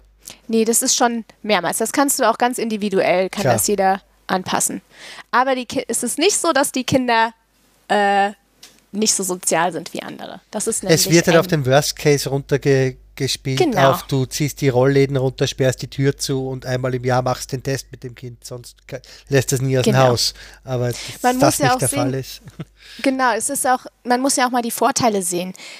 Wie ist es denn in Deutschland? Ja, da werden alle, ach so, das System, das Schulsystem sowieso ist ja auch ein Riesenunterschied, ne? Deutschland, das ist eine Riesenlotterie USA. einfach, wo du geboren bist, auch in Deutschland. Ja, aber hier in den USA gibt es zum Beispiel überhaupt nicht Gymnasium, Real und Hauptschule und bestenfalls noch, also schlechtestenfalls noch Sonderschule. Na, das gibt es hier in den USA überhaupt nicht. Das wäre hier Diskriminierung. Kinder nach ihrer Leistung irgendwo auf irgendeinen Zweig zu senden. Ja, aber es wird halt für auf der Highschool halt die Zusatzqualifikationen und du kriegst dann schon irgendwie, es gibt schon verschiedene Level, gibt es ja trotzdem. Ist halt auf Kursbasis und nicht auf Gebäudebasis, aber. Es gibt verschiedene, naja, also du hast, also nee, nicht so wie in Deutschland mit den Levels. Wenn du besser bist, dann bekommst du halt später deine Honor, deine ähm, Zertifika Zertifikate und so weiter. Aber es gibt auch hier, die Integration hier ist auch sehr groß, ja. Ähm, also ähm, wir sagen ähm, Special Needs, Special Needs Children, die, die kannst du ja in Deutschland, da schickst du, die werden ja auf eine separate Schule geschickt und hier werden die mit integriert, was ich auch viel besser finde. Was gibt es also auf Grundschulniveau wird es in Deutschland schon auch geben, oder? Aber in Österreich ist es üblich, dass auf Grundschulen eben zusammen ist. Nee, das ist in, in Deutschland Volksschule. nicht so. Okay. Mm -mm. Das ist richtig, das ist in Deutschland nicht so. Und das ist schon, also ich bin auch, ich finde das, Sozial äh, das Schulsystem hier finde ich auch nicht so gut. Ähm, aber das finde ich besser als in Deutschland, ja. diese paar Punkte. Aber für Highschool wäre dann Homeschooling keine Option mehr, oder? Doch, du kannst sie bis zur Highschool äh, Aber für dich Homeschool. jetzt. Das weiß ich noch nicht. Das muss ich mir noch mal. Ja. Es ist auch weit, weit, weit weg. ja, das ist auch weit weg. Aber es, für mich ist es halt auch praktisch, wäre es auch viel praktischer, denn wir, wie gesagt, wir kommen jedes Jahr nach Deutschland. Man ist flexibler. Man macht den Stoff, den die Schule in einem Halbjahr durchmacht, den macht man in, kann man in wenigen Monaten oder manchmal sogar Wochen durchmachen, habe ich mir sagen lassen, weil du bist ja ganz individuell. Du kannst auf die äh, Geschwindigkeit deines Kindes eingehen und auf und du hast nicht noch ganz viele andere Kinder, die eventuell das Verlangsamen und so weiter. Also das ist viel individueller und spezieller. Ich weiß, deine anderen Gäste, äh, die fanden das jetzt nicht so gut, Homeschooling, aber ich bin da voll dafür. Ich war auch früher, vielleicht war ich auch nicht dafür, aber ich habe, nachdem wir uns mal mit ein paar Sachen beschäftigt haben. Ich glaube, es wird immer Frage der Umsetzung und ja. Also genau. mich schockiert es auch ein bisschen weniger, aber in Österreich es ist nicht üblich, aber es gibt es halt auch. Also ja, es ist in Österreich heißt es erlaubt. In Österreich ist das erlaubt? Ja. Wow. Wird auch von vielen Deutschen und Italienern genutzt. ja, das würde ich auch nutzen, wenn ich Deutsch wäre wahrscheinlich. Ach so, dann, ja, es gibt, ähm, dann hier noch in Nevada allein. Ich weiß ja nicht, wie in Deutschland ist das noch nicht mit der Impfpflicht, oder? Genau. Ja, das gibt es hier auch nicht, aber ich weiß, in Kalifornien gibt es zum Beispiel die Impfpflicht, da musst du deine Kinder impfen. Ähm, und sonst kannst du deine Kinder auch gar nicht in die Schule schicken. So viel auch zur Freiheit in manchen Staaten. also zur Freiheit, über was man sich entscheiden möchte. Also wenn man, wenn man halt ähm, manche Gesetze nicht befolgt, dann kannst du eben auch nicht andere Sachen machen. Ja. Ähm, ja, und zwar jetzt wieder in eine bisschen andere Richtung eigentlich. Mhm. Hast du irgendwann mal schon mit Vorteilen jetzt auch zu tun gehabt, eben dass du Ausländerin bist, dass du nicht homegrown bist? Hast du irgendwas mal gemerkt? Vorteile? Vorurteile. Ach, Vorurteile. Vor Vorteile erwarte Vorurteile. ich keine. Äh, Deutschland, also ich bin ja aus Deutschland, das ist eigentlich immer finden die meisten immer ganz cool. Vorurteile, ich wurde auch schon, also ich wurde schon mal ein paar unangenehme Sachen gefragt von Leuten, die vielleicht jetzt nicht so gebildet waren. Aber das ist ja, hat dann auch wieder mit dem Schulsystem zu tun, denn das wird, denen wird das ja nicht beigebracht hier in den USA, denn die Ausbildung oder die, das, was sie gelernt bekommen, ist ja schon sehr, sehr, sehr einseitig und immer nur auf, ähm, aus der Sicht der USA. Also die, der Rest der Welt spielt jetzt hier in der, Erzie in der, ähm, in der Education aber welche komische Frage war es? Habt ihr überhaupt schon Fernseher, so in der Art, oder was? Ja, das ist ja noch nicht mal, also da muss ich dann nur lachen. Ja. ja da muss ich, dann, ob wir Waschmaschinen und Trockner haben. Genau, solche Dinge habe ich schon ein paar Mal gehört. Ich finde das so sinnlos, aber ja. Ja, da musste ich, das war, als ich das erste Mal hier war in Las Vegas, das weiß ich noch ganz genau. Da waren wir beim, Stock, beim Fußballspiel von dem Kleinen, von einem Freund von meinem Mann. Und die Mutter, ähm, von dem Freund, von meinem Mann, äh, die Mutter des. Ja, ja, ja schon klar. Die Freundin. Du weißt, halt. was ich Frau meine. Halt. Ich kann, die Mutter ich, des Kindes halt, ist schon klar. nee, was, die Mutter des, also die waren schon älter. Die Mutter okay. von, ja, also die war schon bestimmt 50 oder so. Okay, die fragte mich an, auch zum Beispiel, ob wir dann auch, ja, das genau, mit, mit der Elektrizität, Gott. fragte sie mich dann habe ich gesagt, weißt du eigentlich, wo Do Nee, ich habe es mir gedacht mit, weißt du eigentlich, wo Deutschland ist? Und dann habe ich, ich habe gesagt, ja, wir haben Elektrizität und ich habe meinen Mann angeschaut und dann hat mein Mann gesagt, ja, kennst du Porsche und Audi und Mercedes und so Sachen, weil das ist alles deutsch. Also Deutschland ist nicht, kommt nicht von, ist nicht hinter Mond. Und dann wurde, okay, andere Leute haben mich auch gefragt, ob wir Weihnachten haben, Weihnachten feiern. Gut, das wusste die vielleicht nicht, weil ist ja jedes Land anders von der Religion her irgendwie. Aber ich meine, wir wissen ja schon auch, man weiß ja schon. Dass Europa noch ziemlich christlich ist und so weiter. Jetzt sollte man vielleicht schon wissen, dass Weihnachten ja. jetzt nicht. Also ja, ja, auch ein bisschen eine komische Frage. Ja, Weihnachten und dann, okay, Thanksgiving feiern wir nicht, das werde ich jedes Jahr gefragt. Das ist ja okay. Aber, ja, das finde ich auch okay, aber Weihnachten fand ich schon ein bisschen ja. interessant. Und dann wurde ich auch mal gefragt, was ich schon ein bisschen lustig, also was nicht lustig, eher, mm, wie sagt man, unangebracht fand, äh, ähm, war, ähm, die Frage war, ist dein Opa Nazi? ist dein Opa Nazi? Und dann habe ich, da habe ich so gedacht, ach Leute, ihr seid hängen geblieben.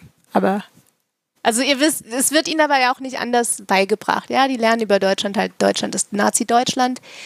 Ich war damals mit 16 in, ähm, in einem, in, da habe ich einen Schüleraustausch gemacht in Indiana und ähm, da wurde die Flagge von Deutschland gezeigt und die war nicht schwarz-rot-gold. Das war 2003. Die war nicht schwarz-rot-gold. Und dann habe ich gesagt, Auf ich habe mich gemeldet. Flagge. Das war die nicht so schöne Flagge. Na bitte, wenn es die Weimarer Flagge ist, noch dumm, aber Nazi-Flagge sollten es vielleicht wissen, dass das vielleicht. Nee, es, es war die nicht so schöne Flagge. Und dann habe ich mich gemeldet oh, und habe gesagt, das ist nicht die Flagge von Deutschland, die heute ist schwarz-rot-gold. Und dann hat, aber gut, das war dann der Lehrerin wahrscheinlich auch peinlich und die hat dann gesagt, nee, das ist die Flagge von Deutschland heute. Und dann habe ich so gedacht, ja, Gut. Interessant. aber das war 2003. Ich hoffe, bis heute wissen Sie, dass es falsch war. Aber jetzt gibt es ja. Smartphones. Ja, genau. Das ist der Unterschied seitdem. Also das macht's aus. Ja, also das ist jetzt, also da, ich meine, natürlich Deutschland, das denken wahrscheinlich die meisten, werden dann natürlich äh, an damals denken und naja, dann eben dieses typische, äh, typische Klischee, Bratwurst, Sauerkraut, Bier. Bier wissen, Bier wissen die meisten, dass es gut ist in Deutschland. Und es ist ja auch das Beste. Da kommt auch kein amerikanisches Bier, kann da mithalten. Gleich kommen die Craft-Bier-Leute fressen dich. nee, aber das ist so. Ich meine, man kann ja auf, dem, auf den amerikanischen Bieren wird noch nicht mal ausgeschrieben, was denn alles jetzt drin ist im Bier. Und da sind eben High Fructose Corn Syrup steht, ist eigentlich immer an erster Stelle. Und die ganzen Gepansche da. Also das, das kann man mit deutschem Bier nicht vergleichen und das sagt auch mein Mann. Sonst irgendwas Kulinarisches, was dir, was dir jetzt taugt, das dagegen? Also was jetzt irgendwas, was du von daheim nicht kennst? Was ich von daheim nicht kenne, ähm, zum Beispiel. Hast du dir Erdnussbutter angewöhnt? Ja. Oh ja, also nicht die, wir haben die gesunde Variante. Wir haben jetzt nicht äh, Skippy oder so. Wir haben Natso heißt das. Also so, ja, ja Nussbutter habe ich mir angewöhnt, ja. Nicht ausschließlich, ich esse auch normale Butter, aber ich, ja, ich liebe Erdnuss oder Nussbutter und Jelly. Ja. Das mag ich. Ich mag auch ähm, Chicken Fingers und Chick, ähm, Chicken Wings mit der typischen Buffalo äh, Soße. Ja, das mag ich auch. Aber wir, sowas essen wir selten. Wir essen das nicht oft. Und sonst Kulinar, ja, Pancakes, klar, ab und zu. Das ist natürlich auch wieder eine schwere Frage, aber die stelle mhm. ich gerne immer relativ am Schluss. Wie hast denn du dich jetzt verändert durch Las Vegas, durch die USA? Hm, wie habe ich mich verändert? Es ist schwer, weil du inzwischen geheiratet hast, Kind gekriegt hast, älter geworden bist und so weiter. Das ist natürlich eine schwere Frage, aber wie viel Einfluss hat ja. gehabt? Also ich habe mich dahingehend verändert, dass ich äh, viel mehr Sachen ähm, hinterfrage. Und zwar nicht nur, also natürlich politisch, aber auch, ähm, ich weiß nicht, einfach allgemein. Ich hinterfrage mehr, ich bin, ähm, ich, ich will nicht sagen, ich bin äh, amerikanisch geworden, so in, also ich bin schon ein bisschen amerikanisch geworden bezüglich ähm, Smalltalk, äh, und so weiter. Aber trotzdem bin ich immer noch äh, mit meinen deutschen Freunden. Ich habe also sehr, sehr, sehr viel Kontakt mit meinen deutschen Freunden. Gerade das ist ja auch Gott sei Dank heutzutage alles möglich. Also ich bin natürlich mit den Amerikanern bin ich eben so, wie die Amerikaner auch sind. Ja, wie die Amerikaner auch mit mir sind. Aber das wäre jetzt vielleicht früher nicht so gewesen. Wenn, wenn ich jetzt nicht hier wäre, dann würde ich jetzt, wäre ich vielleicht da jetzt auch nicht so logischerweise oberflächlich auf der einen Seite oder nur Smalltalk. Ja, man, man, hier hat man eben, ich habe jetzt zum Beispiel meine Nachbarin, die ist meine ganz enge Freundin und mit der rede ich auch äh, über, mit der habe ich auch tiefgründige Gespräche, aber ähm, mit anderen ist man eben schon oberf naja, ein bisschen oberflächlich. Ich war auch anfangs, habe ich das auch nicht, also anfangs habe ich auch immer versucht, ähm, tiefgründig dort zu bleiben, aber wenn dann das so nicht zurückkommt, dann wird man auch selber, dann denke ich mir, warum soll ich da jetzt noch weiter rein investieren? Ja? Ähm, also, dass ich da auf eine gewisse Art und Weise so aufgegeben habe. Ganz viele enge, was heißt viele enge Freundschaften hat man sowieso auch nicht in Deutschland, weil die Deutschen, wir sind halt, wir sind eben nicht so. Ähm, also ich habe da vielleicht auch irgendwie auch ein paar Sachen einfach aufgegeben hier in den USA, so hm. enge Freundschaften zu finden. Vielleicht, aber das hat mich, ist das, hat das jetzt damit zu tun, wie ich mich verändert habe? Dann, ich weiß nicht, hat das damit zu tun? ähm, gib mir nochmal einen Hinweis, wie ich, was, was du noch meinst, wie ich mich verändert habe. Nein, das ist eigentlich eh schon gut. Also, das ist schon eine gute Antwort eigentlich. Weiß ich nicht, ob du, noch, ob, du, ob du, noch, andere Veränderungen gehabt hast jetzt. Ähm, ja, eine andere Veränderung ist vielleicht noch, dass ich total meine Ernährung umgestellt habe auf komplett Bio. Weil ich eben gelernt habe, dass hier sehr, sehr viele Sachen genmanipuliert sind. Also eigentlich ist in jeder Sache, wenn irgendwo Soja oder Mais drin ist, dann ist es meistens, weil Soja und Mais ist sowieso ganz genmanipuliert. Die Ernährung habe ich total umgestellt auf Bio hier. Ähm, das war in Deutschland, habe ich das auch nicht da habe ich mich überhaupt nicht damit befasst.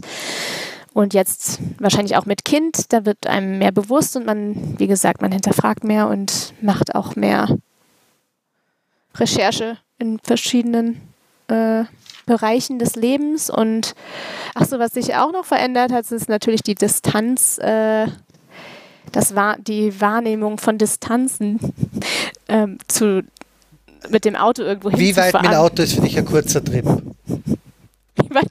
Also meine Schwiegereltern, die wohnen in Arizona. Das ist sieben Stunden. Ja, das ja? ist kein kurzer Trip. das ist für euch ist das so, ja, nee. Das machen wir vielleicht mal in den Sommerferien. Aber wir fahren da schon mal ein, oder die kommen auch mal ein Wochenende hierher. Ja, das ist, oder man fährt mal an, für ein Wochenende an den Strand nach Kalifornien oder, weil es ist eben nicht weit. Also das, die Wahrnehmung, Wahrnehmung ist total, hat sich total verändert, seitdem ich hier bin. Und wenn wir dann in Deutschland sind, dann sagen wir immer, ah ja, zu, zu meiner Schwester fahren oder wo wir, gut, die letzten Jahre waren wir jetzt gerade nicht da wegen dem Kleinen, aber vorher war das dann immer so, ähm, naja, fünf Stunden ist ja nicht so weit. Das kann man ja mal machen. Ähm, das ist noch anders. Und dann ähm, was ja hier zum, der Grand Canyon, der ist jetzt zum Beispiel fünf Stunden entfernt. Ja, diese ganzen super, diese Natursachen, die es in Deutschland, die man jetzt nicht so hat, dafür habe ich halt auch irgendwie eine Leidenschaft entwickelt. Wir sind auch, ähm, wir mögen es auch total zu campen. Ja, das hätte ich jetzt in Deutschland als, als ich in Deutschland war, dann habe das, da war für mich die äh, Camp-Gesellschaft das war für mich ein No-Go. Also ich habe immer so gedacht, wie kann man sich denn jetzt in, wie kann man denn jetzt campen gehen irgendwo? Ja, aber campen aber, in Deutschland ist ganz was anderes als genau. campen im Rest der Welt. Also das kann man nicht genau. vergleichen. Ja, oder ja, und dann seitdem ich hier bin, ist Campen für mich, oh, das ist so schön. Die Nationalparks abgeklappert, oder? Ja, die haben wir schon abgeklappert, logisch. Die Nationalparks haben wir abgeklappert und auch hier ich meine, es gibt, wie gesagt, in der Nähe gibt es auch ganz viele so kleinere Sachen. Valley of Fire und Red Rock Canyon. Ähm, das ist ja hier in, in, unmittelbarer Nähe von Las Vegas. Und davon bekommen die meisten Touristen auch nichts mit übrigens. Das, Las Vegas ist nicht nur der Strip, es ist so viel mehr als dieses Glanz und Glamour. Also diese, dieses, wie gesagt, ich gehe jetzt fast, also campen finde ich super mit den Typen, dann macht man so S'mores, ja, Marshmallows, Grillen und so weiter.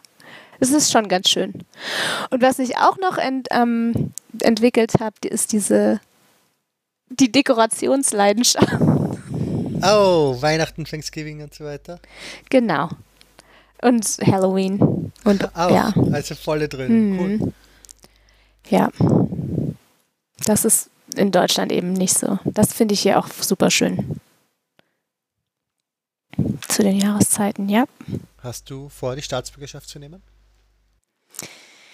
Äh, ja, habe ich vor. Aber da bin ich immer ein bisschen frustriert. Ich hatte das letztes Jahr, wollte ich das schon mal. Ähm, ich, ich könnte das schon, ich hätte das schon vor äh, zwei Jahren machen können.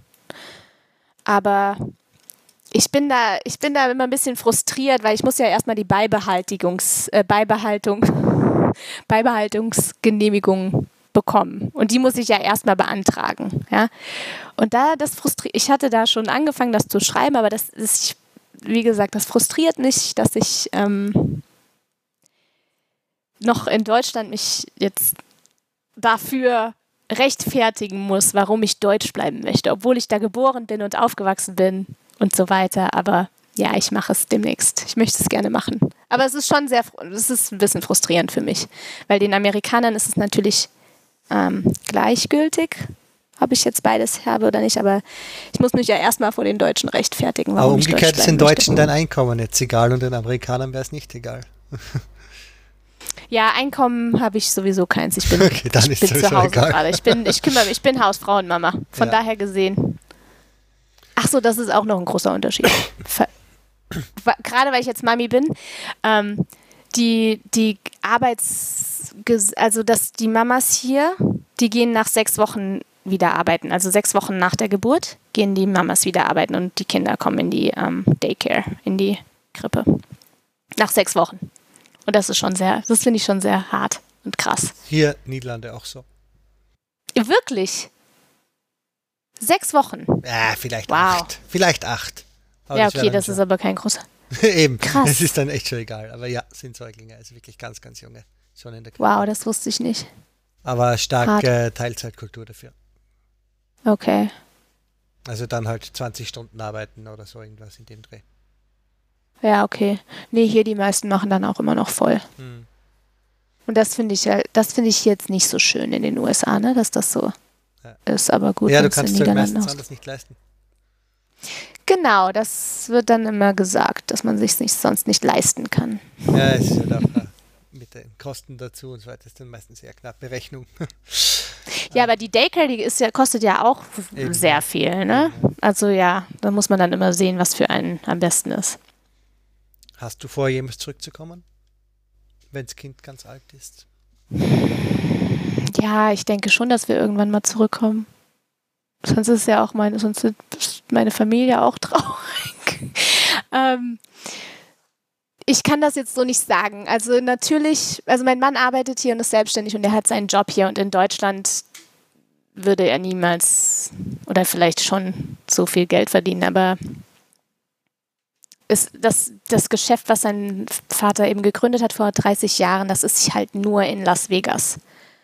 Und der kann von überall aus arbeiten. Das ist das Gute, ja. Der kann auch von Deutschland aus arbeiten. Deswegen haben wir auch die Möglichkeit für Monate mehr, also für wirklich zwei oder drei Monate nach Deutschland zu kommen, wenn wir möchten im Sommer, ja.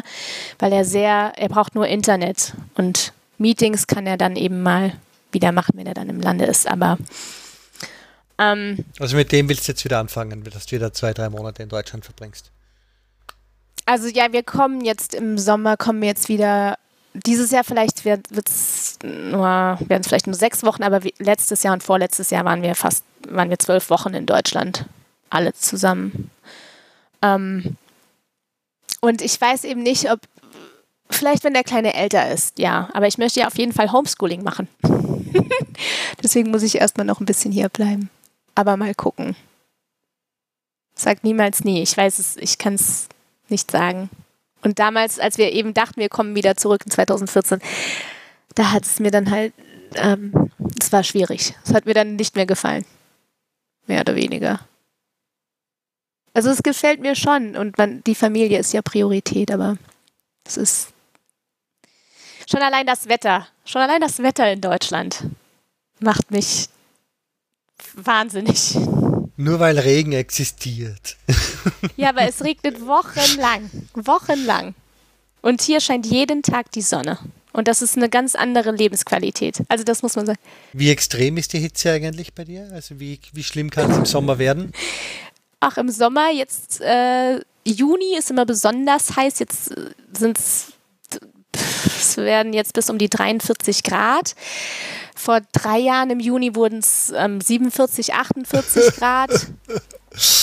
Und dann im Juli ist ähm, Monsunzeit, da regnet es, es gibt naja, Regen? relativ viel. Oh. Es gibt Regen im Juli und okay. ansonsten regnet es vielleicht noch zehnmal im Jahr, aber und auch nie so wie in Deutschland, dass es so stundenlang oder tagelang regnet. Ähm, ja, es regnet, aber es ist wie gesagt sonst immer schön. Juni, Juli, August sind halt sehr heiß, aber für das gibt es die Klimaanlage. Genau, es gibt die Klimaanlage, ganz Überall. umweltfreundlich. mhm. Und man muss aber noch dazu sagen, es ist eine sehr trockene Hitze. Ne? Also es sind hier letztens, äh, gestern habe ich aufs Therm Thermometer geschaut, 41 Grad und die Luftfeuchtigkeit lag bei 2 Prozent.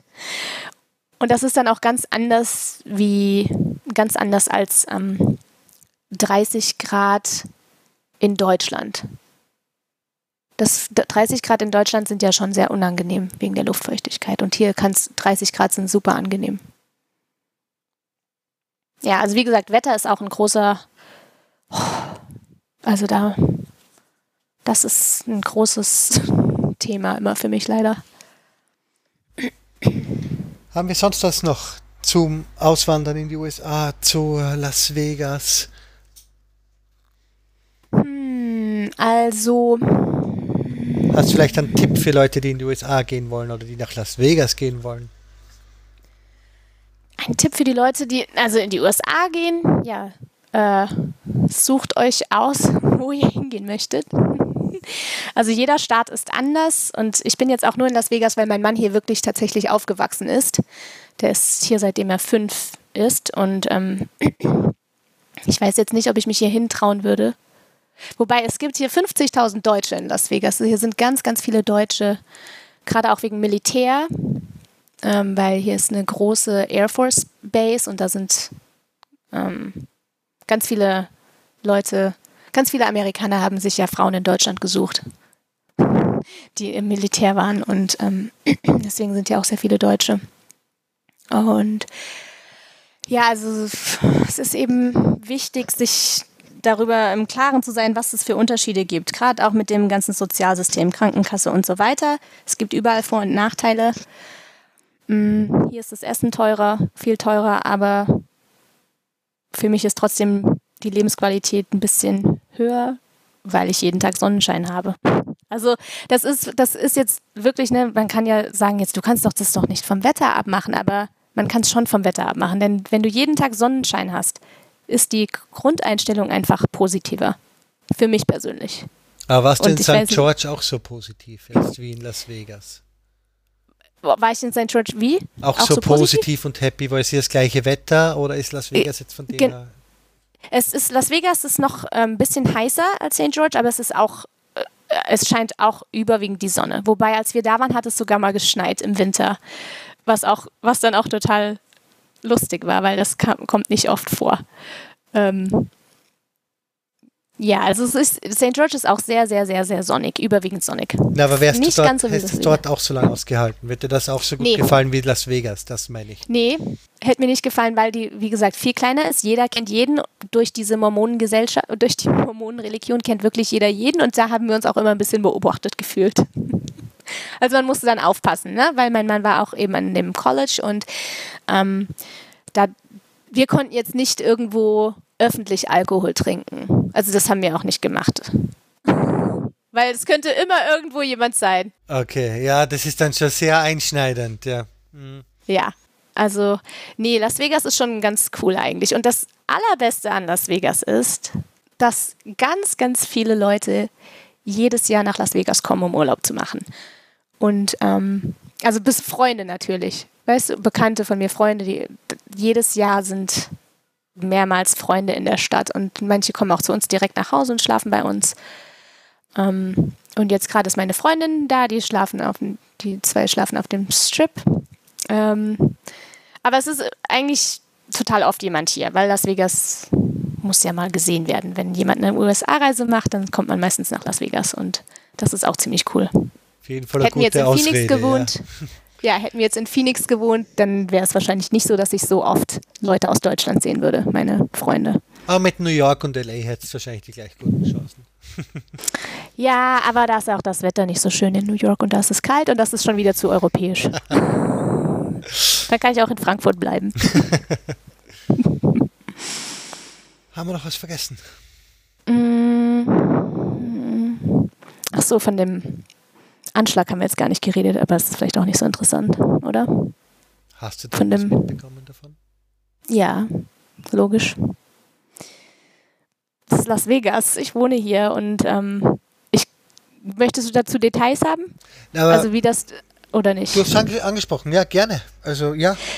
Wie das war an dem Tag, als das passiert ist. Also ja. es war so, dass ähm, an dem Tag mein ganz guter Freund aus Deutschland und seine zwei Brüder, die waren ähm, bei uns zu Besuch. Also die waren seit dem Samstag in der Stadt und am Samstag, von Samstag auf Sonntag hatten sie in einem Hotel geschlafen, was in unmittelbarer Nähe ist von dem ähm, Mandalay Bay.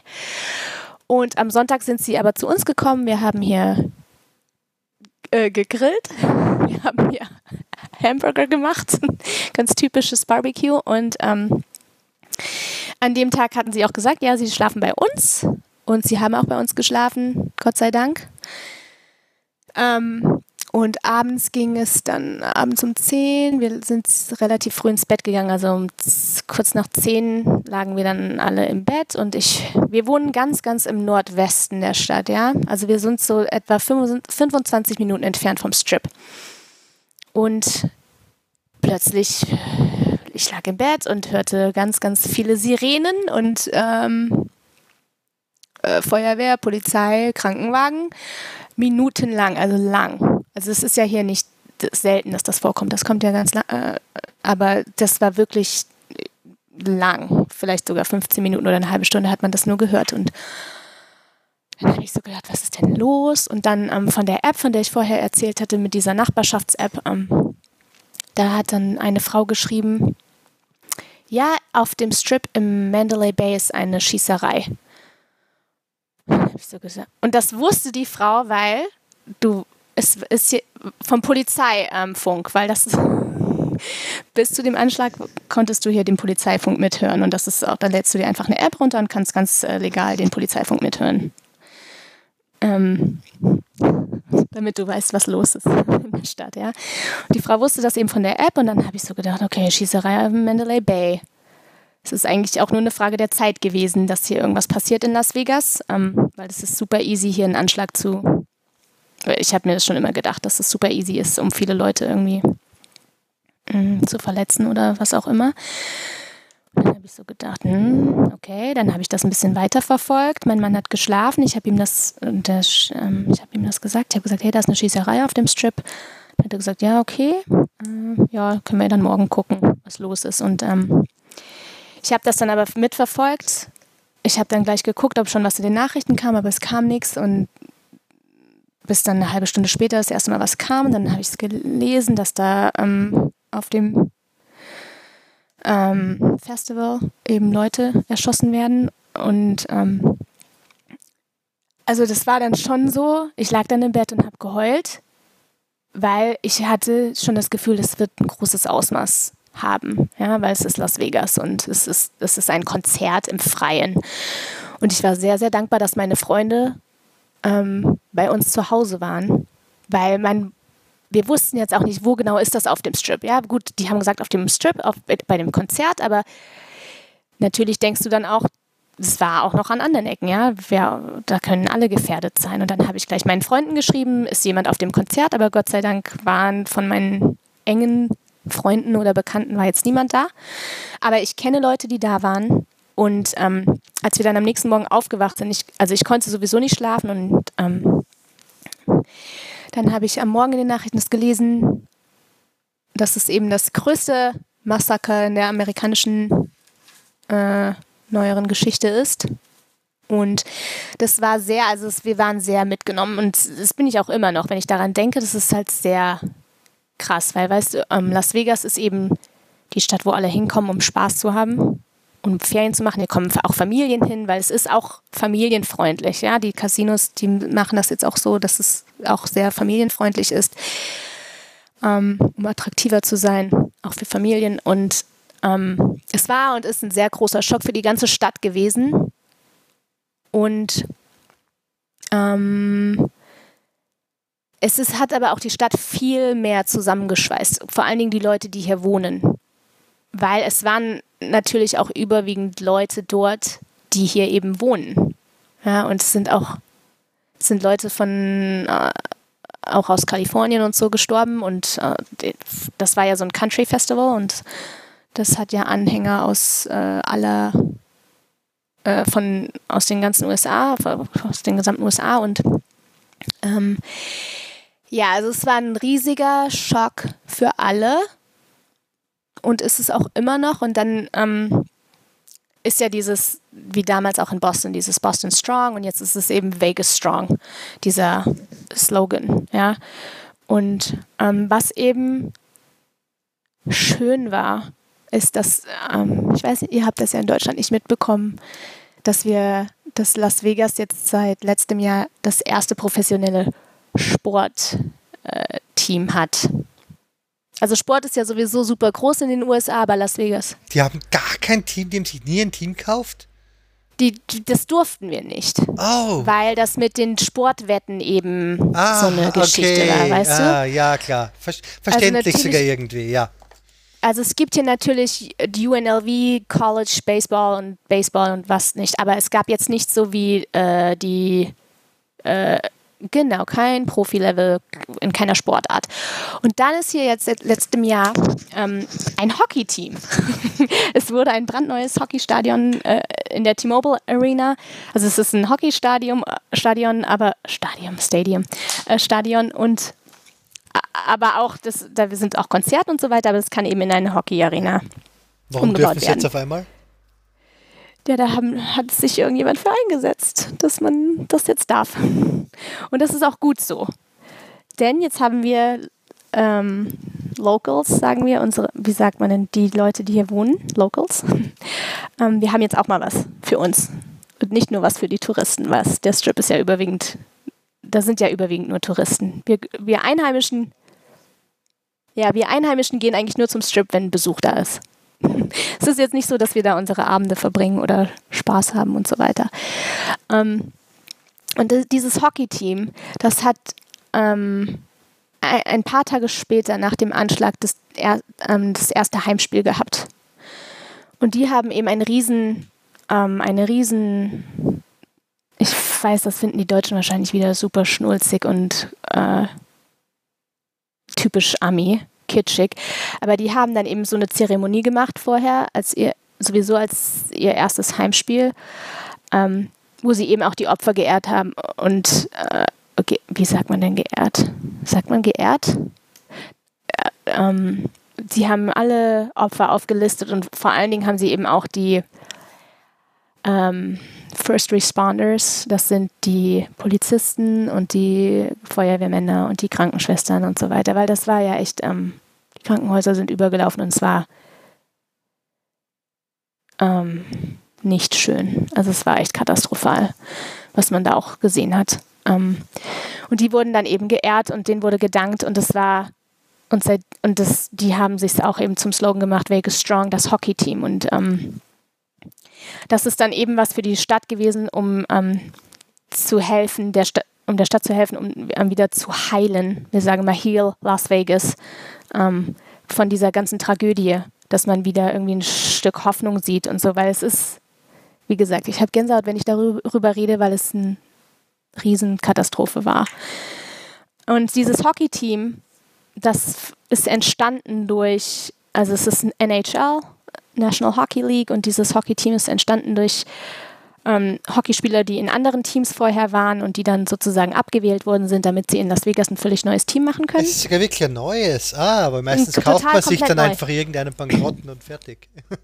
Dann, nee, du kaufst, das ist ein zusammengewürfeltes Team aus Spielern, ähm, die in anderen Mannschaften waren. Ja? All-Stars nennt man das dann.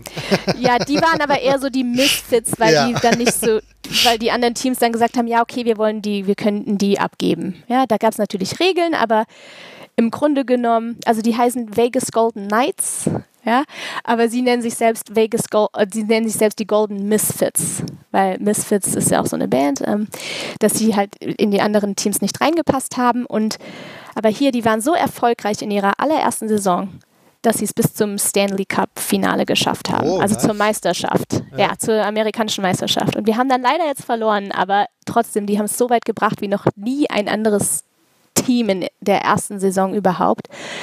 Und das ist halt so was, was die Stadt jetzt wieder so zum, ähm, was der Stadt viel Hoffnung gibt und Freude und ähm, Heilung. Sagt, sagt man Heilung auf Deutsch? Healing, ja. Und das ist eben, also dieser, die, das ist unser Hockey-Team ich weiß, also zum Beispiel auf meinen sozialen Medien oder so, ich habe dann immer gepostet, ja, Go Nights Go und so. Und die Deutschen haben immer so gedacht, was macht die denn? Was ist denn so toll an diesem Hockey-Team? Aber das kann man eben nur verstehen, wenn man hier wohnt, weil es eben mit dem Anschlag in Verbindung gebracht wird, weil sie so uns geholfen haben, aus, dieser, aus diesem Schock rauszukommen. Und wir sind immer noch im Schock, weil es ist noch nicht mal ein Jahr her, aber es ist, ja, das war jetzt vielleicht sonst ein irgendwie viel. auch so Antiterrormaßnahmen merkliche, dass das irgendwie hochgegangen ist. Und du kannst nicht beim, kannst nicht beim Hotel an, an, an Dings, an, an Flughafenscanner aufbauen. Das geht ja nicht. Nee, das geht nicht. Aber ich, wie gesagt, mit dieser ganzen Sache, ob das jetzt dieser Mann war, es wird ja gesagt, es war der Typ ganz alleine und so weiter. Da gibt es verschiedene Theorien, welche ich glaube, das weiß ich noch nicht so ganz genau weil auch viele Augenzeugen und auch Bekannte gesagt haben, dass es vielleicht doch was anderes, nicht nur einer war und so weiter. Da weiß man nie, was man glauben soll und da muss jeder sich seine eigene Meinung drüber bilden, aber ähm, Verhindbar ist es trotzdem nicht, dass einer auf dem Balkon von seinem Zimmer ist, außer wenn es alle Balkone ja abschifft. Oder Fenster, noch besser, noch wurstiger. Also genau. es, ist, es ist so, das also kannst du nicht verhindern irgendwie, das ist unmöglich. Nee, das kannst du nicht verhindern, aber das, was sie jetzt gemacht haben in der Stadt, ist, sie haben so ganz, ganz fette Straßen, wie heißt denn das, Poller, aufgebaut am Strip. Der Strip, warst du schon mal in Las Vegas? Nein. Okay. Ähm, der ist, stellst dir so vor, wie, also in der Mitte ist die Straße, wo die Autos hoch und runter fahren und rechts und links sind eben Gehwege. Und da laufen abends tausende Menschen entlang. Also wirklich tausende Menschen. Und das, da waren nie Straßenpoller. Also da kann theoretisch jeder reinfahren und mal einige Leute aufladen. Ne? Und jetzt haben sie endlich da so Straßenpoller hingemacht. Aber sie reagieren, was so auf was, was eh nicht passiert ist. Also es war eben nicht die Autogeschichte eigentlich. Ja, das, nee, das war es nicht, aber um das dann zu verhindern, weil hier, doch, das ist auch schon passiert, dass letztens jemand in die, Auto, in die Menge gefahren ist, aber das Gott sei Dank, glaube ich, niemand gestorben. Das ist aber auch passiert vor nicht lang, allzu langer Zeit. Und weil sie es eben von den anderen hören. Und dann, was sie jetzt in den Hotels machen, ich meine, wie gesagt, da wird eben spekuliert. Ne? Hotels haben die besten, also die haben die besten Sicherheits, äh, das beste Sicherheitsequipment, was es gibt in der Welt, die Casinos. Ähm, und deswegen ist es auch ein bisschen für manche fragwürdig, wie war dieser Mann dazu in der Lage, das alleine alles da reinzubringen. Ne, deswegen können das auch viele Leute aus Las Vegas nicht so ganz. Warum mit meiner Tasche, wenn ich ein Hotelzimmer habe, wird meine Tasche doch nicht durchleuchtet, oder? Nee, aber dass zum Beispiel gar nicht viel Videomaterial da war oder dass die das nicht gleich gezeigt haben. Aber ich meine, nur mit meiner Tasche ins Zimmer kann ich immer alles bringen. Also das ist ja, ja, aber der hat ja angeblich äh, 15 Koffer voll Waffen hochgebracht okay. und so Zeug. Das wird auffallen an der Kamera, ja.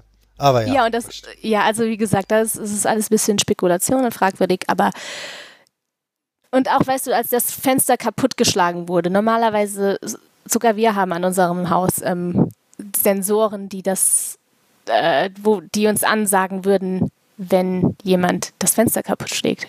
Weil Alarmanlage hat ja sowieso jeder in Amerika. Also nicht in Amerika, in Las Vegas. Also eigentlich alle haben Alarmanlage hier. Ähm, und die, wie gesagt, die Hotels haben die besten Sicherheits, ähm, das beste Sicherheitsequipment in der Welt. Die Casinos schon allein.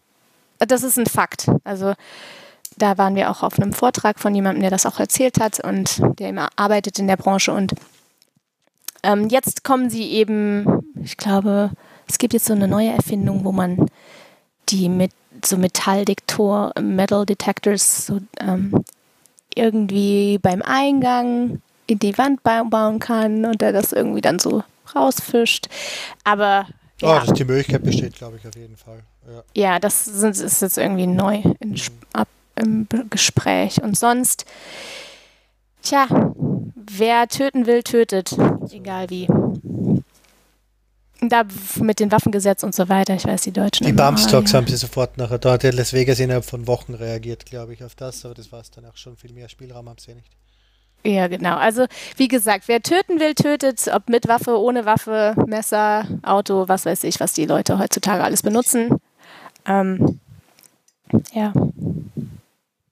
Und die meisten, die meisten, die meisten Leute, die diese Anschläge ähm, ausüben, vor allen Dingen in den USA, das muss man auch mal beachten, die sind meistens immer auf ähm, Prescription Drugs, das heißt Antidepressiva und äh, irgendwelchen, also es wird ja auch immer gesagt, ne, dieser ähm, Paddock, der war ja angeblich auch auf, ähm, wie sagt man denn, auf so krank, auf so, ähm, ja,